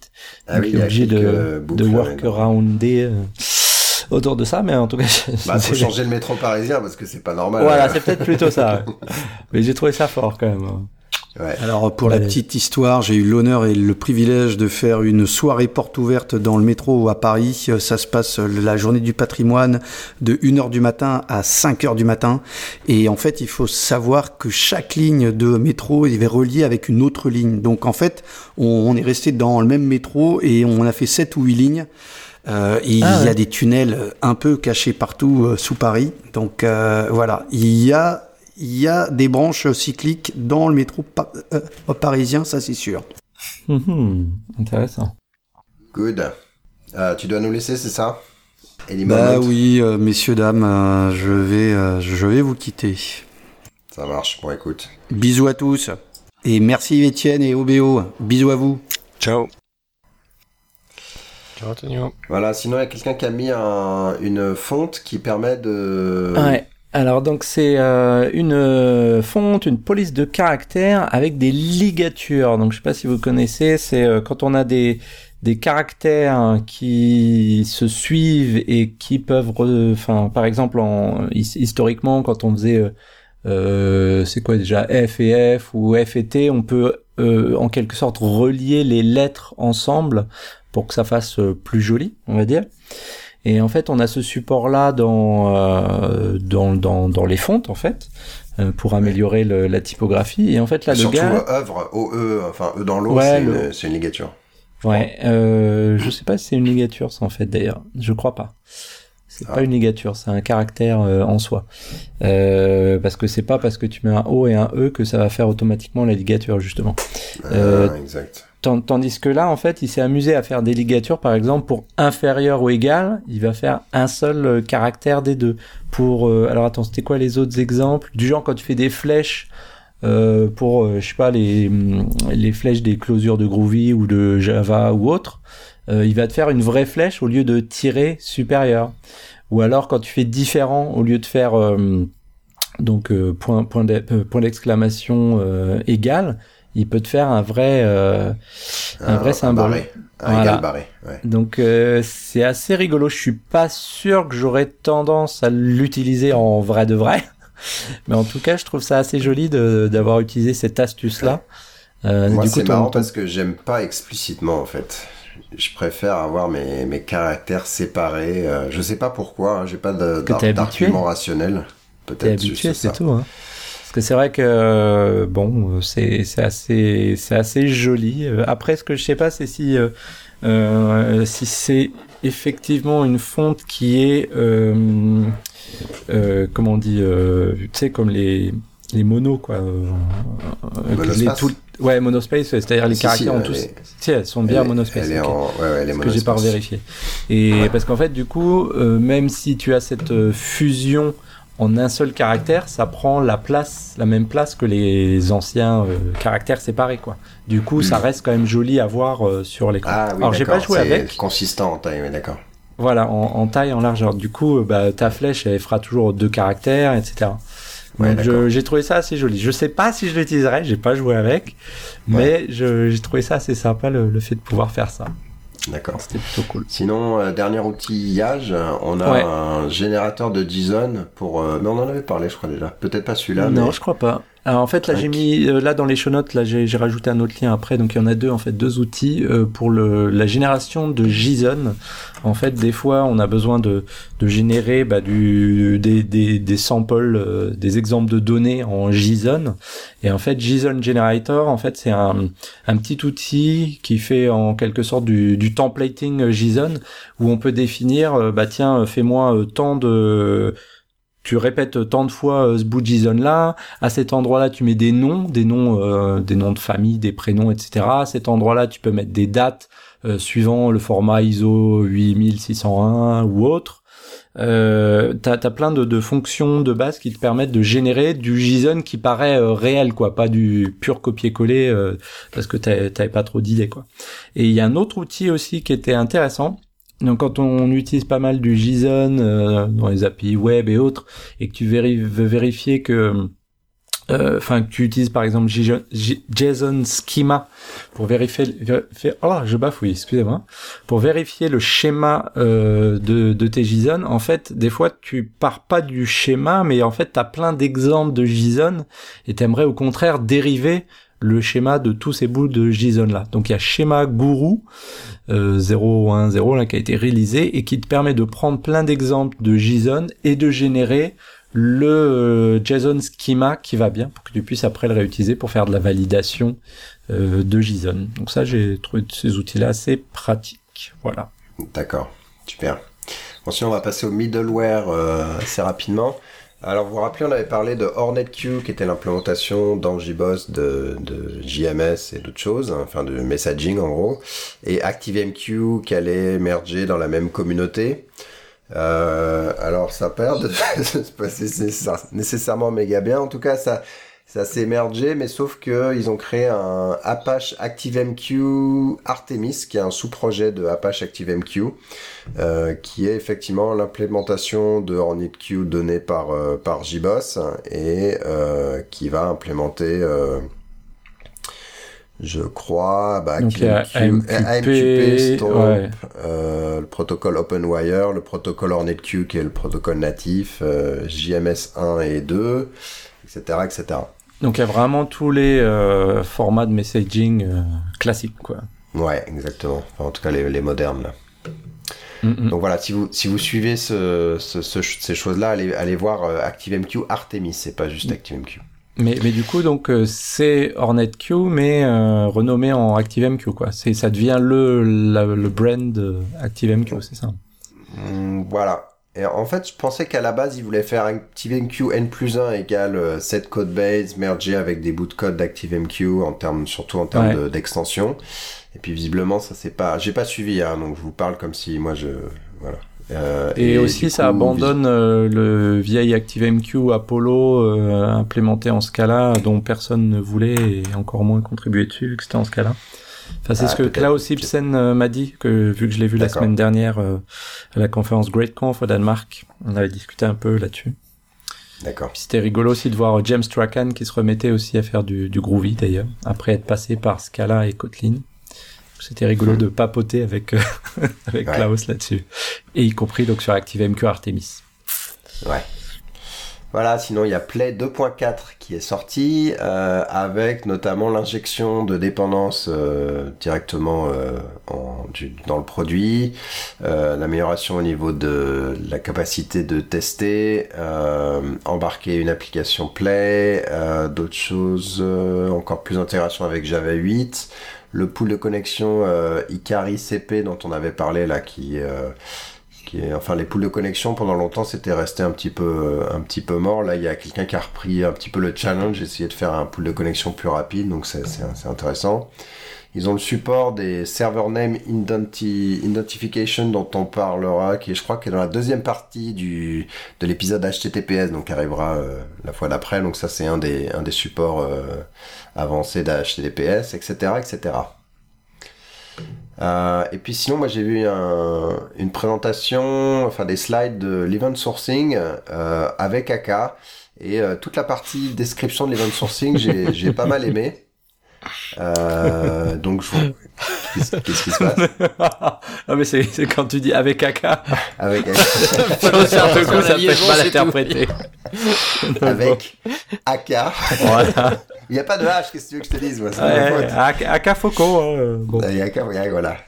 euh, donc c'est pas forcément euh, l'utilisation AK, mais je trouvais les slides qui, expliquaient plutôt bien euh, la notion d'event sourcing et voilà. Donc euh, après, je vous, si vous avez un peu de temps, euh, je vous encourage à regarder cette présentation. Voilà. Ensuite, l'infrastructure. alors c'est plus une question. Il y a, y a un, un, blog qui est passé sur Docker et Ansible. Alors moi, je savais qu'il y avait Chef versus Puppet. Maintenant, visiblement, il y a Ansible qui est mieux parce qu'il est plus simple ou je sais pas quoi. Enfin bref. En tout cas, euh, c'est comme ce que je ferais sous, sous SSH et versus euh, un truc où il y a des agents ou je sais pas quoi. Euh, et là, le mélange m'intéresse parce que par exemple, quand je veux tester, euh, est-ce que euh, mon serveur euh, tel qu'il est installé là sous Debian 7, il marcherait sous Debian 8 bah, il faut tout réinstaller les choses à la main et vérifier que vérifier que ça marche. Et donc je me dis, bah, si j'ai un Docker, est-ce que je peux simuler une Debian 8 et lister les choses que je veux installer avec Ansible et vérifier que ça marche? Donc c'est plutôt une question pour euh, pour Arnaud là, mais. Ansible, c'est un concurrent un, concurrent à Docker ou à Chef Puppet Non, ouais, ah, Chef, et Puppet. Chef et Puppet. C'est là où la c'est là où c'est jamais clair la, la, frontière des deux et ce qu'on veut leur faire faire à chacun, euh, puisque Docker a ses Docker files où on est aussi capable de scripter euh, bah, comment on construit le, le container et effectivement la place des gestionnaires de configuration tels Chef Puppet et donc Ansible, c'est vrai qu'il est assez assez utilisé de nos jours parce que parce que peut-être plus reconnu comme plus léger aujourd'hui. C'est un peu l'image qui, donne, c'est qu'il est un peu plus un peu plus souple, un peu plus léger que les deux autres qui ont tendance à devenir un peu un peu gourmand, un peu voilà grossissant on va dire. Euh, donc là-dessus, bah oui, sur la sur la place des deux, euh, c'est vrai que les, les Dockerfiles ont, ont la facilité d'être simples mais justement un peu trop euh, simplissime, on va dire. On peut pas faire grand chose finalement dans un Dockerfile, euh, là où euh, bah, les, autres euh, ont des, systèmes plus évolués pour mettre à jour les systèmes, créer, créer des ressources, etc. Donc euh, voilà, moi j'ai pas lu l'article en question, j'ai pas eu le temps de le lire, je suis désolé. Mais euh, non plus, j'ai pas eu le temps, j'ai juste vu qu'il Mais c'est vrai que c'est intéressant, c'est toujours, toujours, cette euh, problématique de, de, placement entre la configuration de management et, euh, et les images à la Docker. Euh, parce qu'effectivement c'est toujours c'est pas simple de de choisir où faut s'arrêter ou commencer l'autre. Ouais. Mais, euh, mais moi, ce qui m'intéresse, c'est plutôt de dire, euh, j'ai un serveur euh, qui est déjà, euh, c'est un serveur VPS, Ouais. Euh, et du coup, bah, j'ai, j'aimerais bien un petit peu templétiser son installation. Ouais, mais Et ça, je vais pouvoir ouais. tester ça dans un Docker et en faisant tourner mon, mon script de, de templétisation avant de le déployer euh, sur. Mm, tout à fait. sur Mais ça, machine, ça, je pense que clairement, c'est le, c'est le cas que tu peux adresser assez facilement, puisque justement, oui, là, tu vas pouvoir virtualiser dans ton Docker le, le système de base que tu as dans ton VPS ou autre. Et euh, après, derrière, tu testeras effectivement ton implémentation, qu'elle soit en Ansible ou autre, euh, dedans. Après, euh, le problème de Docker, c'est que t'es pas dans un environnement, euh, enfin, c'est pas un véritable environnement, c'est un container. Donc, euh, ça dépend ce que tu vas vouloir faire euh, comme, comme test au niveau de ton gestionnaire de, de configuration. puisque normalement dans Docker c'est fait pour avoir un seul service qui tourne, enfin un seul process qui tourne, etc. Donc ça va dépendre de ce que tu veux faire et, et tester dedans, à mon avis. D'accord. Ok. Donc on va passer à, Big Data rapidement. Notamment, euh, Twitter vient d'annoncer un nouveau projet qui s'appelle Heron, qui euh, sera open sourcé euh, incessamment sous peu, qui est euh, leur version d'après de Apache Storm. Euh, et je trouve ça intéressant non pas pour le produit lui-même, alors donc il est plus rapide, il est mieux, il consomme moins de machines, tout ça, hein, mais euh, ce que je trouve intéressant, c'est euh, que en fait euh, ces, ces boîtes là que ça soit Facebook que ça soit euh, Twitter et ben ils dumpent entre guillemets leurs projets dans euh, Apache. Donc c'était le cas de Cassandra c'était le cas de euh, de de- d'autres comme ça. Et puis euh, on a l'impression qu'ils partent sur autre chose après. Et puis hop ils arrivent avec un nouveau truc. Et du coup ils laissent un peu à moitié en plan la la communauté d'avant je trouve. Alors Cassandra bah, ça s'est bien passé puisque la la communauté s'est construite euh, derrière sans, sans Facebook, mais je trouve ça intéressant comme, euh, comme risque euh, finalement associé à ces, à, ces projets qui viennent des, des grosses boîtes, la web, euh, web big data 2.0. ouais. Je sais pas ce que vous en pensez, vous. Vous en pensez pas. Ah, si. mais non, mais les gens ils se disent ok, je pars sur. euh, Non, je Storm, d'accord, et puis d'accord. D'un coup, ah bah non, bah il y a la version euh, d'après, elle s'appelle pas pareil, euh, peut-être pas exactement les mêmes configs ou les mêmes concepts, et hop, t'es obligé de, de, de suivre quoi. Ouais, ouais, c'est vrai. Après, mais après, c'est voilà, ça meurt, euh, ça meurt, ou bien une communauté qui se forme, quoi, l'un ou l'autre. Et- Est-ce qu'ils ont vraiment une politique là-dessus euh, ou c'est du cas par cas tu vois, là? L'exemple de Cassandra que tu disais, euh, je suis pas Facebook. Est-ce qu'ils se sont vraiment désengagés? J'ai l'impression que c'est surtout y- comme il y a eu des gens qui se sont mis à l'idée le projet derrière et ils se mettent plutôt en mode consommateur qu'en mode contributeur et puis ça leur va. Ah non, c'est surtout qu'ils l'utilisent plus. Hein. Ils l'ut- Ils l'utilisent plus, Cassandra? Non, je crois pas qu'ils l'utilisent. Ils sont passés sur d'autres choses. Ah. C'est un peu, bah, ouais, mais après aujourd'hui les technologies évoluent tellement vite que, euh, enfin, que ça soit le... après le problème c'est ce qui devient compliqué au niveau des forges. Enfin là, euh, Étienne, tu peux le dire aussi côté Eclipse et tout ça, c'est quand il y a des projets qui viennent dans les incubateurs pour rentrer, pour dire euh, bah tiens, euh, on serait intéressé pour être hébergé par telle ou telle ou telle forge. Euh, la pérennité du projet c'est super difficile à, évalu- à évoluer et à évaluer. Et euh, autant il y a 10 ans, on avait des projets, on savait qu'ils allaient durer des années parce que voilà, ils étaient innovants, ça changeait, il y avait des, des- vraiment des nouveaux, nouvelles choses qui étaient apportées. Aujourd'hui, bah, sur euh, plein de sujets, euh, il y en a 10 qui arrivent en parallèle. Savoir lequel va survivre, lequel va euh, va vraiment parce que voilà, comme je disais, il n'y a pas que le- l'aspect technique, c'est l'aspect communauté, c'est l'aspect tout ça qui joue. Donc euh, C'est clair quand tu vois des, des, projets, des petits projets comme Groovy qui essaient de rejoindre des forges. Euh, ouais, voilà, la tu vois, c'est un petit projet, tu vois, c'est c'est- La forge voilà. est important pour la, la forge est très important. Non voilà. mais c'est- c'est- c'est- c'est- C'est bon ça. Elle est bonne, non le choix de la forge. Et c'est- c'est- Et, euh, Sérieusement, nous ce qu'on constate côté Fondation Eclipse, euh, c'est Ouais. qu'on n'a pas loin d'un projet sur deux qui, entre le moment où ils, ils font la proposale et ils disent on veut contribuer le projet et le moment où ils le font, il y en a presque, Ouais. presque un sur deux qui abandonnent. Parce qu'ils sont pas sérieux, Ouais, juste. ça, ouais. Ils sont, juste ils ont l'idée, puis à un moment c'est juste euh, just do it et ils le, ils, ils le font pas. Mais par contre, Alors c'est- attends, pas sérieux, ou alors il y a aussi euh, des, des bâtons un peu dans les roues pour arriver à rentrer chez Eclipse, ou des Non, choses parce que, que les projets ne sont pas prêts à accepter aussi. Nous, Ouais, on n'est pas allé chez Eclipse aussi parce qu'il y avait des choses qu'on voulait pas accepter, donc on est allé chez Apache. Ouais, mais tu vois, ça s'est fait. Euh, Ça s'est fait avant.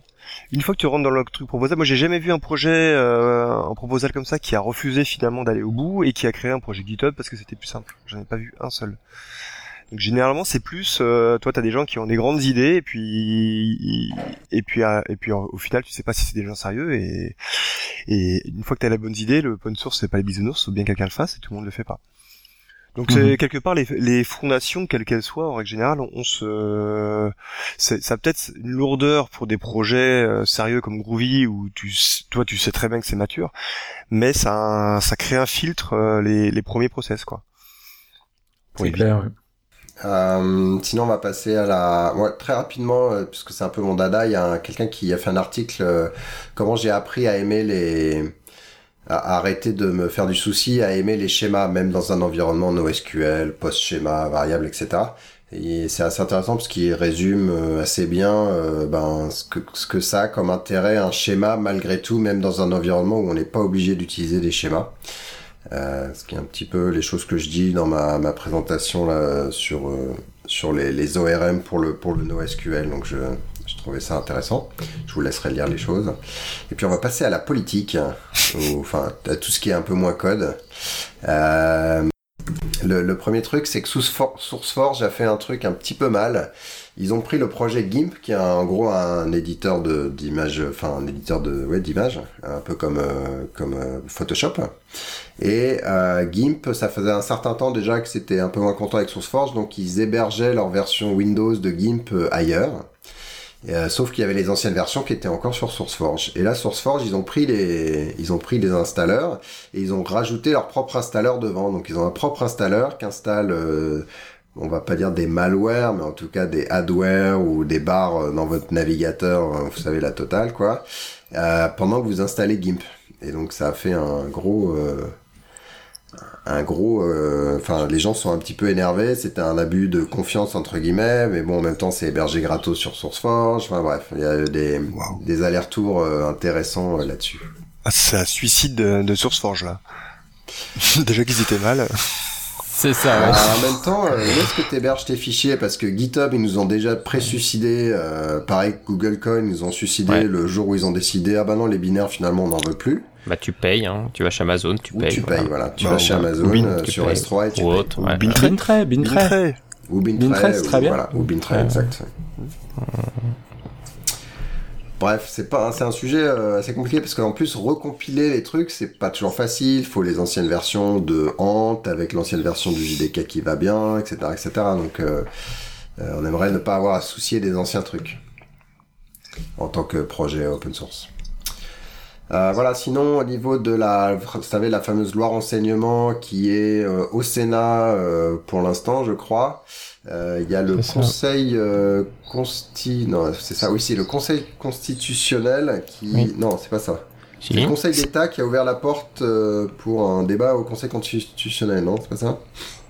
Il a été. Euh, euh, normalement, il y a les députés qui devaient porter devant le Conseil constitutionnel le euh, projet de loi pour justement le faire euh, analyser, etc. Après, je sais pas où ça en est, mais. Ouais. euh, en tout cas, l'article que moi j'ai référencé, c'est le Conseil d'État qui est le. Donc, le Conseil constitutionnel, il vérifie que les choses sont donc constitutionnelles. Et le Conseil d'État, il, euh, pareil, il, il offre des recommandations euh, au, gouvernement de manière générale.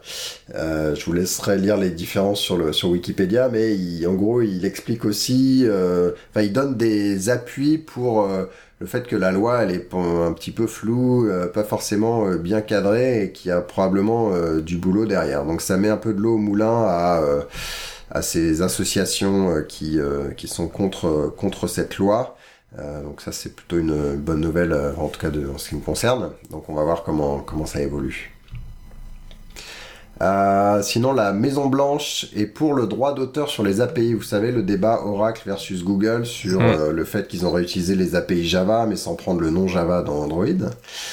Et ben, visiblement, la Maison Blanche, enfin, en tout cas le département de la justice ou un truc dans ce goût-là, euh, a dit qu'ils étaient plutôt pour euh, la position d'Oracle. Donc ça, c'est pas forcément une bonne nouvelle pour nous parce que si les API se mettent à être, euh, enfin, à avoir des droits d'auteur dessus, la façon dont on développe les choses seront, seront différentes. Parce qu'on va pas pouvoir dire, bah, je vais implémenter une alternative de ce truc-là juste en prenant ces API. Euh, il va falloir, bah, on ne pourra pas en gros, il faudra avoir des, des API différentes. On ne pourra pas être euh, compatible avec tel autre truc en gros, Ça, ça, sans signer quelque chose avec le voisin. ça va être un truc de fou, ça, en fait. Si... Euh, ça c'est grave, ouais, ouais, c'est Je sais grave. plus comment on va, en- comment on va pouvoir travailler, quoi. Ah bah ouais, bon bah, à la main avec des, du papier. on développera tout, on changera les signatures, on fera du random et puis voilà, c'est tout. Ouais, c'est ça. Euh, sinon, il y a un blog sur euh, qui, qui, fait un peu de la réflexion sur la responsabilité des, des développeurs vis-à-vis de, de, ce qu'ils implémentent euh, et, et l'impact sur la société. Donc, on a bien vu que la finance, entre guillemets, on estime, enfin, plein de gens estiment qu'ils sont allés trop loin et qui sont juste dit, nous, on utilise le, le, le, le, marché et le fonctionnement dans les lois, mais après, euh, il y avait des choses qui étaient clairement euh, immorales ou amoral. Euh, et donc là, c'est la même réflexion un petit peu anticipée. C'est est-ce que les développeurs devraient avoir un espèce de serment d'Hippocrate pour euh, ben, pas faire des choses qui sont euh, qui sont immorales? Est-ce que quand je développe un truc euh, pour faire du spam, est-ce que quand je développe un truc qui va permettre de faire de la surveillance euh, de masse en termes privés, hein, mais pas forcément d'État, est-ce que je ferais plutôt que je fasse autre chose, que j'ai une conscience, etc., etc. Donc c'est c'est des sujets intéressants qui émergent dans notre dans notre univers. Ouais, c'est je fais un outil de build euh, qui télécharge la terre entière aussi ou pas ça marche Ouais, bah ça c'est euh, c'est contre c'est pas du green IT quoi. D'accord, OK. imagine les, les, les médecins là qui soignent des gens qui font des du renseignement ou des trucs militaires. Est-ce que du coup ah désolé tu bosses dans le militaire, je te soigne pas, crève. Enfin ça c'est un peu violent quoi. Euh, non, mais le serment d'Hippocrate, c'est justement euh, l'inverse, c'est de, de, soigner même ces gens-là. Bah oui, mais du coup, dans le développeur, tu... C'est une bonne question, ouais. c'est une bonne question. Ouais, faut pas que ça soit pris... Euh, mon analogie est peut-être pas la meilleure. Ça se, ouais, Comment ça se développe, ouais. Comment ça s'applique. Par contre, se dire, voilà, quand tu développes, euh, tu mets pas dans ton code, si tu bosses pour une banque, tu mets pas dans ton code if login égale e Bernard à Zen. Ouais, ah, ouais. Et ça, c'est mieux pour toi, euh, pour pas finir ta, ta vie en prison, mais... mais effectivement, euh, ça, ça, ouais, c'est une bonne question. Enfin, c'est, je pense, que c'est des questions qui vont revenir, euh, qui vont revenir euh, sous des formes un peu différentes de plus en plus souvent. Parce que, vu qu'on voit la, la capacité d'influence que peuvent avoir les, les outils qu'on construit de manière générale.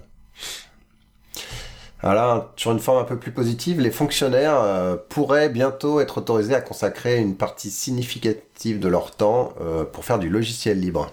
Donc ça, ça fait partie de la d'une procédure qui essaie d'encourager le, développement, enfin l'utilisation des logiciels libres au sein de au sein de l'État. Et du coup, euh, ils disent bah pour pour que ça marche, il faudrait que les informaticiens de l'État puissent aussi participer à ces communautés sans avoir à le faire en cachette, à, à, signer de leur sang ou de ce genre de choses. Donc on verra si c'est effectivement mis en place. Ça pourrait être intéressant, donner un, un flux intéressant aux, aux projets open source euh, francophones ou, ou au-delà qui seront utilisés par l'État. T'en penses quoi toi, Étienne, parce que t'es un petit peu euh, ouais. un petit peu impacté potentiellement? Ouais, ça, ça peut être pas mal, surtout si ça vient de la direction. Tu vois, moi, moi, j'ai le cas où je connais les gens du ministère de la Défense qui a fait un pas mal de scandales parce qu'ils avaient fait des gros contrats avec Microsoft et tout ça. Et pourtant, ils ont énormément de devs. Toute leur usine de dev, leur, euh, enfin leur usine, usine de, développement, c'est de l'open source et les mecs contribuent dedans. Ils lead même des projets open source euh, sur leur temps de travail.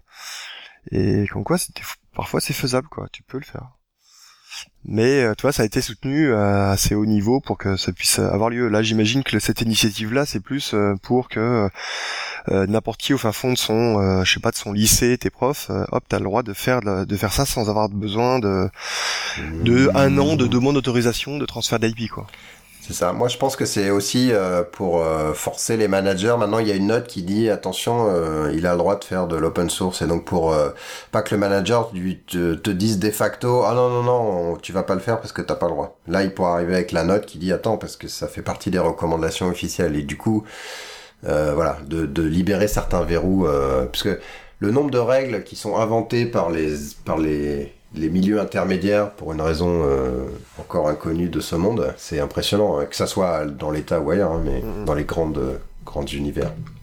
Donc voilà. C'est clair. Et sinon, très rapide, ça y est, la fondation Node.js a été créée, les deux projets vont merger, donc ils vont se faire des bisous, ça va être bien. On a parlé l'étape d'avant, donc voilà. sinon, rapidement, les outils de l'épisode, euh, il y a il y a un truc de ligne de commande qui s'appelle fuck. Donc vous tapez quelque chose et puis ça fait pas ce que vous voulez, vous tapez fuck et là il essaie de le corriger et d'exécuter la ligne de commande. Donc c'est, je l'ai pas essayé, hein, mais euh, je pense que ça, pour les gens qui font pas mal de petites typos, de choses comme ça, ça c'est pas pas bête. Puis après, ça tu peut être pas mal. tu as tes collègues qui vont te dire pourquoi t'as fait un RM ouais, euh, RF euh, sur le serveur. Non, J'espère qu'il y a des règles quand même. Tu, C'est toujours le risque. tu pourras lui dire oh fuck. C'est ça.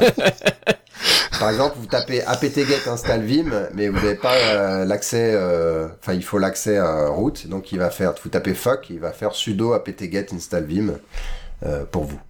Pareil, je sais pas.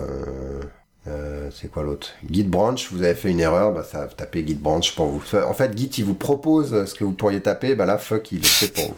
En gros, c'est ça. Voilà. Sinon, euh, il y avait, c'est quoi Nostalgie C'est quoi Nostalgie? Ouais, Nostalgie, c'est un plugin pour Thunderbird euh, qui, moi, je- moi, ne me permettrait plus de bosser si je l'avais plus. Euh, tout simplement, tu reçois un mail plutôt que d'être avec à la souris, d'être obligé de le déplacer dans le bon répertoire. T'appuies sur S, il propose une complétion et euh, avec le nom des, des répertoires dans des dossiers dans lesquels tu pourrais classer ton mail. Et euh, Nostalgie apprend au fur et à mesure en fonction de qui t'envoie le mail ou le sujet. Et par exemple, Mhm. moi maintenant, s'il y a euh, Emmanuel Bernard qui m'envoie un mail pour les cascodeurs, automatiquement j'ai présélectionné, euh, Nostalgie me présélectionne pour me dire euh, dossier cascodeur. Donc je fais Shift euh, CTRL S et automatiquement il va dedans. Ce qui veut dire concrètement quand je, je suis le matin, je regarde mes mails, euh, si j'ai une centaine de mails, euh, plus des trois quarts c'est CTRL S, CTRL S, CTRL S, CTRL S. Et pourquoi tu mets pas des règles automatiques systématiques? Parce que je veux les lire quand même. Civ. Mais non, mais oui, d'accord. Enfin, je- Parce que tu lis pas les trucs qui sont dans les sous-dossiers en fait. Ah non, mais moi, un les- process. les- Chacun voilà. son process. Ouais, hein. c'est ça. Moi, c'est mes, ça. mes dossiers sont là pour classer et archiver. Je veux pas, Ouais. j'aime pas classer par date ou j'aime pas tout mettre en paquet. J'aime bien classer par thème. Et euh, par contre, voilà, tout ce que j'ai à lire, il est dans ma inbox. Et euh, Parce qu'en fait, Et- moi, je, mon process est différent, c'est je garde en unread ce que je veux retraiter, même si je l'ai déjà lu avant. Mais toi, c'est différent, c'est euh, tu ne mets pas dans des libellés tant que tu l'as pas processé, quoi. Ouais, ce qui est, une bonne, une des, bonne des fois- pratique aussi. ouais. ouais, je peux faire aussi des fois un peu comme toi, mais euh, mais par contre, au moment où je veux vraiment, Mais c'est pas mal hein, comme, euh, comme approche, euh, c'est intéressant aussi ce que tu fais.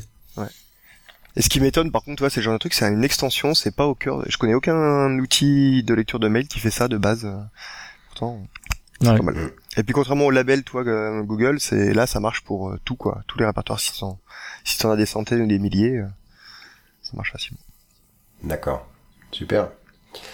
Euh, alors on avait les mains dans le cambouis, ce qui paraissait génial. Par contre, on est euh, bien avancé dans le temps. Je sais pas, tu, Étienne, tu- c'est long Oh ou non, c'est super rapide. Euh, Vas-y, explique. Ouais, c'est en regardant une euh, une presse justement dont on parlait tout à l'heure de, de Marc, euh, Marc Ouais, Reynolds, Marc Reynolds sur Java 9. et il parlait de des value types.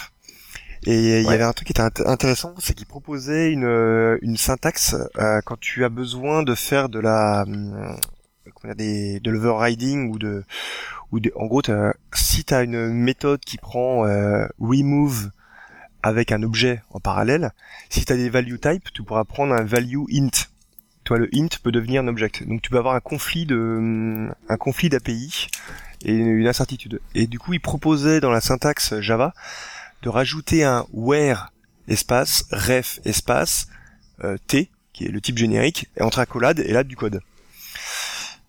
Et c'est du coup c'est un changement euh, que je trouve assez violent dans la syntaxe Java. Ça fait un peu penser à de la comme des précompilations euh, C++. Et, euh, et si ça, ça arrive vraiment dans la syntaxe, je pense que ça peut avoir des. Quand tu vas, on va tomber sur ce genre de, de bout de code, ça peut être assez compliqué.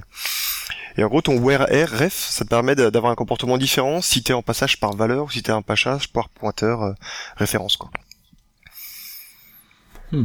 Ça fait pas. Hmm, Moi, je suis pas sûr d'avoir tout compris. Hein.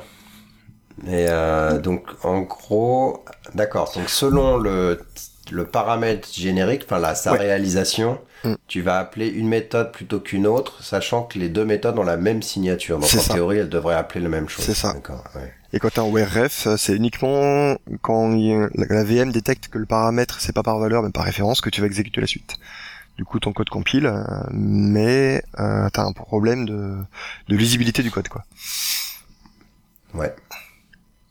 Ouais, parce que ouais, d'accord.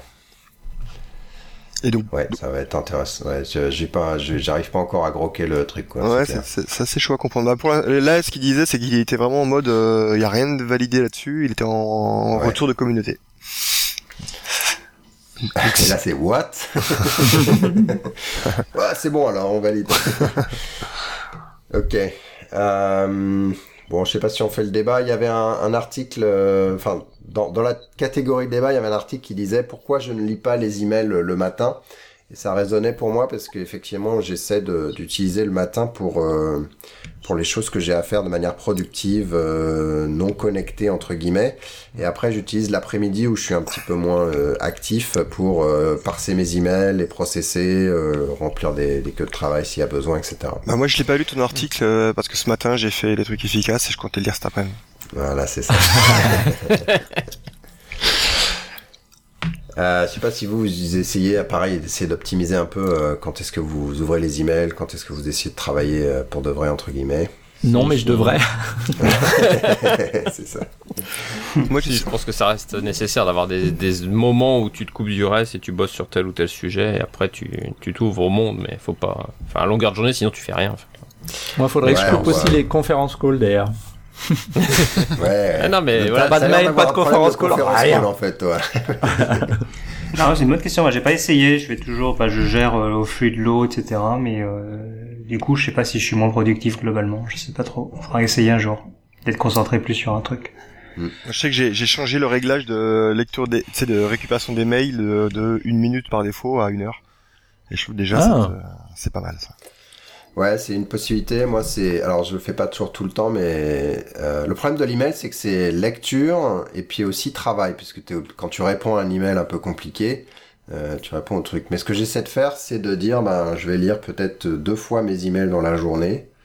Euh, et je vais pas les ouvrir avant ce moment-là, qui est un moment explicite sur lequel je vais processer mes emails le plus possible. Euh, limite créer une tâche dans la journée pour répondre à cet email qui est plus compliqué. Ensuite, je le ferme et je, je continue mon travail euh, off, enfin off d'email en tout, en tout cas. Voilà. Bon, sinon on va passer aux conférences. Donc il y a la Jenkins User Conference à Londres le 23 et le 24 juin. C'est ça. Avec le. CD Summit, c'est deux événements qui sont faits en parallèle. Euh, Jenkins User Conference, c'est plutôt orienté pour les développeurs et pour Ouais. les utilisateurs de Jenkins, alors que la CD Summit, c'est sur le Continuous Deploy, euh, Delivery, où là, c'est pour euh, plus, on va dire, les architectes, le management, etc. Voilà, sinon il y a Codeur en scène qui a ouvert son CFP, donc la- le même CFP quoi, je crois que Devox, euh, et c'est la, la conférence en elle-même, c'est le 26 novembre, et ça n'est qu'à une heure, une heure et demie de Paris, selon où vous êtes dans Paris, donc euh, Rouen n'est pas si loin euh, de Paris, enfin en tout cas pas forcément plus loin que l'autre bout de Paris, selon où vous êtes. je, vois pas qui dit ça. Euh, et puis il y a Devox, Devox Belgique qui a ouvert son CFP, qui est ouvert jusqu'à fin juin. Hmm. Et il y a Devox Maroc qui a aussi ouvert son CFP, mais que jusqu'au 15 juin. Donc si vous allez sur, euh, je pense, devox.com, et vous allez pouvoir voir tous les Devox euh, qui ont ouvert leur CFP. Donc Hmm. euh, Belgique, euh, qui est le, le classique, hein, et, Hmm. puis, et puis Maroc. La semaine d'après, en termes de, de déplacement, c'est juste Et en termes de date, voilà, c'est Ouais, euh, c'est ça. 10, alors attends, J'ai un, plus de le- 9 au 13 novembre 2015 pour la Belgique Voilà. et du 16 au 18 novembre 2015 pour le Maroc. Il y en a un où il fera plus beau. On vous laisse deviner. On vous laisse deviner. Et alors, il y aura aussi euh, EclipseCon euh, le 25 euh, juin, 24-25 juin à Toulouse. Ouais. Et dans l'été, il y aura le CFP, je pense, pour le Jug Summer Camp euh, qui a lieu habituellement au, Ah oui. Euh, il, doit être- septembre. il est pas ouvert d'ailleurs peut-être. ouais. Effectivement, il est peut-être déjà ouvert d'ailleurs. Et puis, j'ai vu la semaine dernière là, les organisateurs du DevFest, qui est une conf euh, à Nantes, euh, mois de À novembre, Nantes, ouais. qui prévoit 600 personnes, donc ça commence à être assez gros, quoi. D'accord, ouais. Ça va. Pas mal. Sinon, il y a le Riviera Dev cette semaine, mais du coup, ça risque d'être Cette peu semaine, a chaud, le là. Brest possible, puisqu'ils sont en Brest parallèle Camp, euh, ouais. cette année. Ouais. Et puis sinon à Boston, il y a Dev Nation, qui est le truc un peu orienté euh, euh, Red Hat, que ce soit Mhm. infra, middleware euh, et, et copain. Mhm. Donc voilà. Et puis euh, Red Hat Summit le même moment, et c'est la semaine du 21 juin, je crois, un truc comme ça. Et c'est plus loin, donc voilà. Bon, merci à, merci à vous de nous avoir écoutés. euh, merci à Étienne euh, de d'avoir fait cascodeur. C'était cool. Merci. brillamment. Brillamment, Merci, voilà. Et un grand merci euh, pour, euh, pour AOBO hein, pour, euh, pour le sponsoring, Sponsoring, sponsoring encore une fois. Bah, c'était cool. Et Tout- tout- tout- tous les tous les mecs d'OBO sont tous contents, tous les gens d'OBO pardon, euh, sont, tous euh, aussi Il y a contents pas de que. filles. Ouais, si si. Si si si. vous avez des filles du coup Si, si, si, on a des, on a des filles qui codent, euh, qui codent bien depuis des années et, c'est super agréable. Bon bah super, euh, merci à tous et puis à la prochaine avec la deuxième partie de l'épisode HTTPS que Vincent va écouter avec attention. Exactement. Ciao tout le monde. Allez, au revoir. Salut.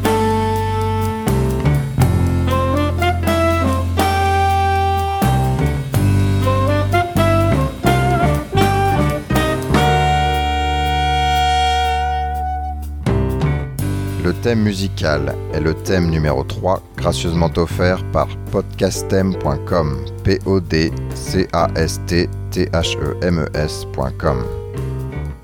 Le logo a été dessiné par Nicolas Martignol, alias le Touilleur Express.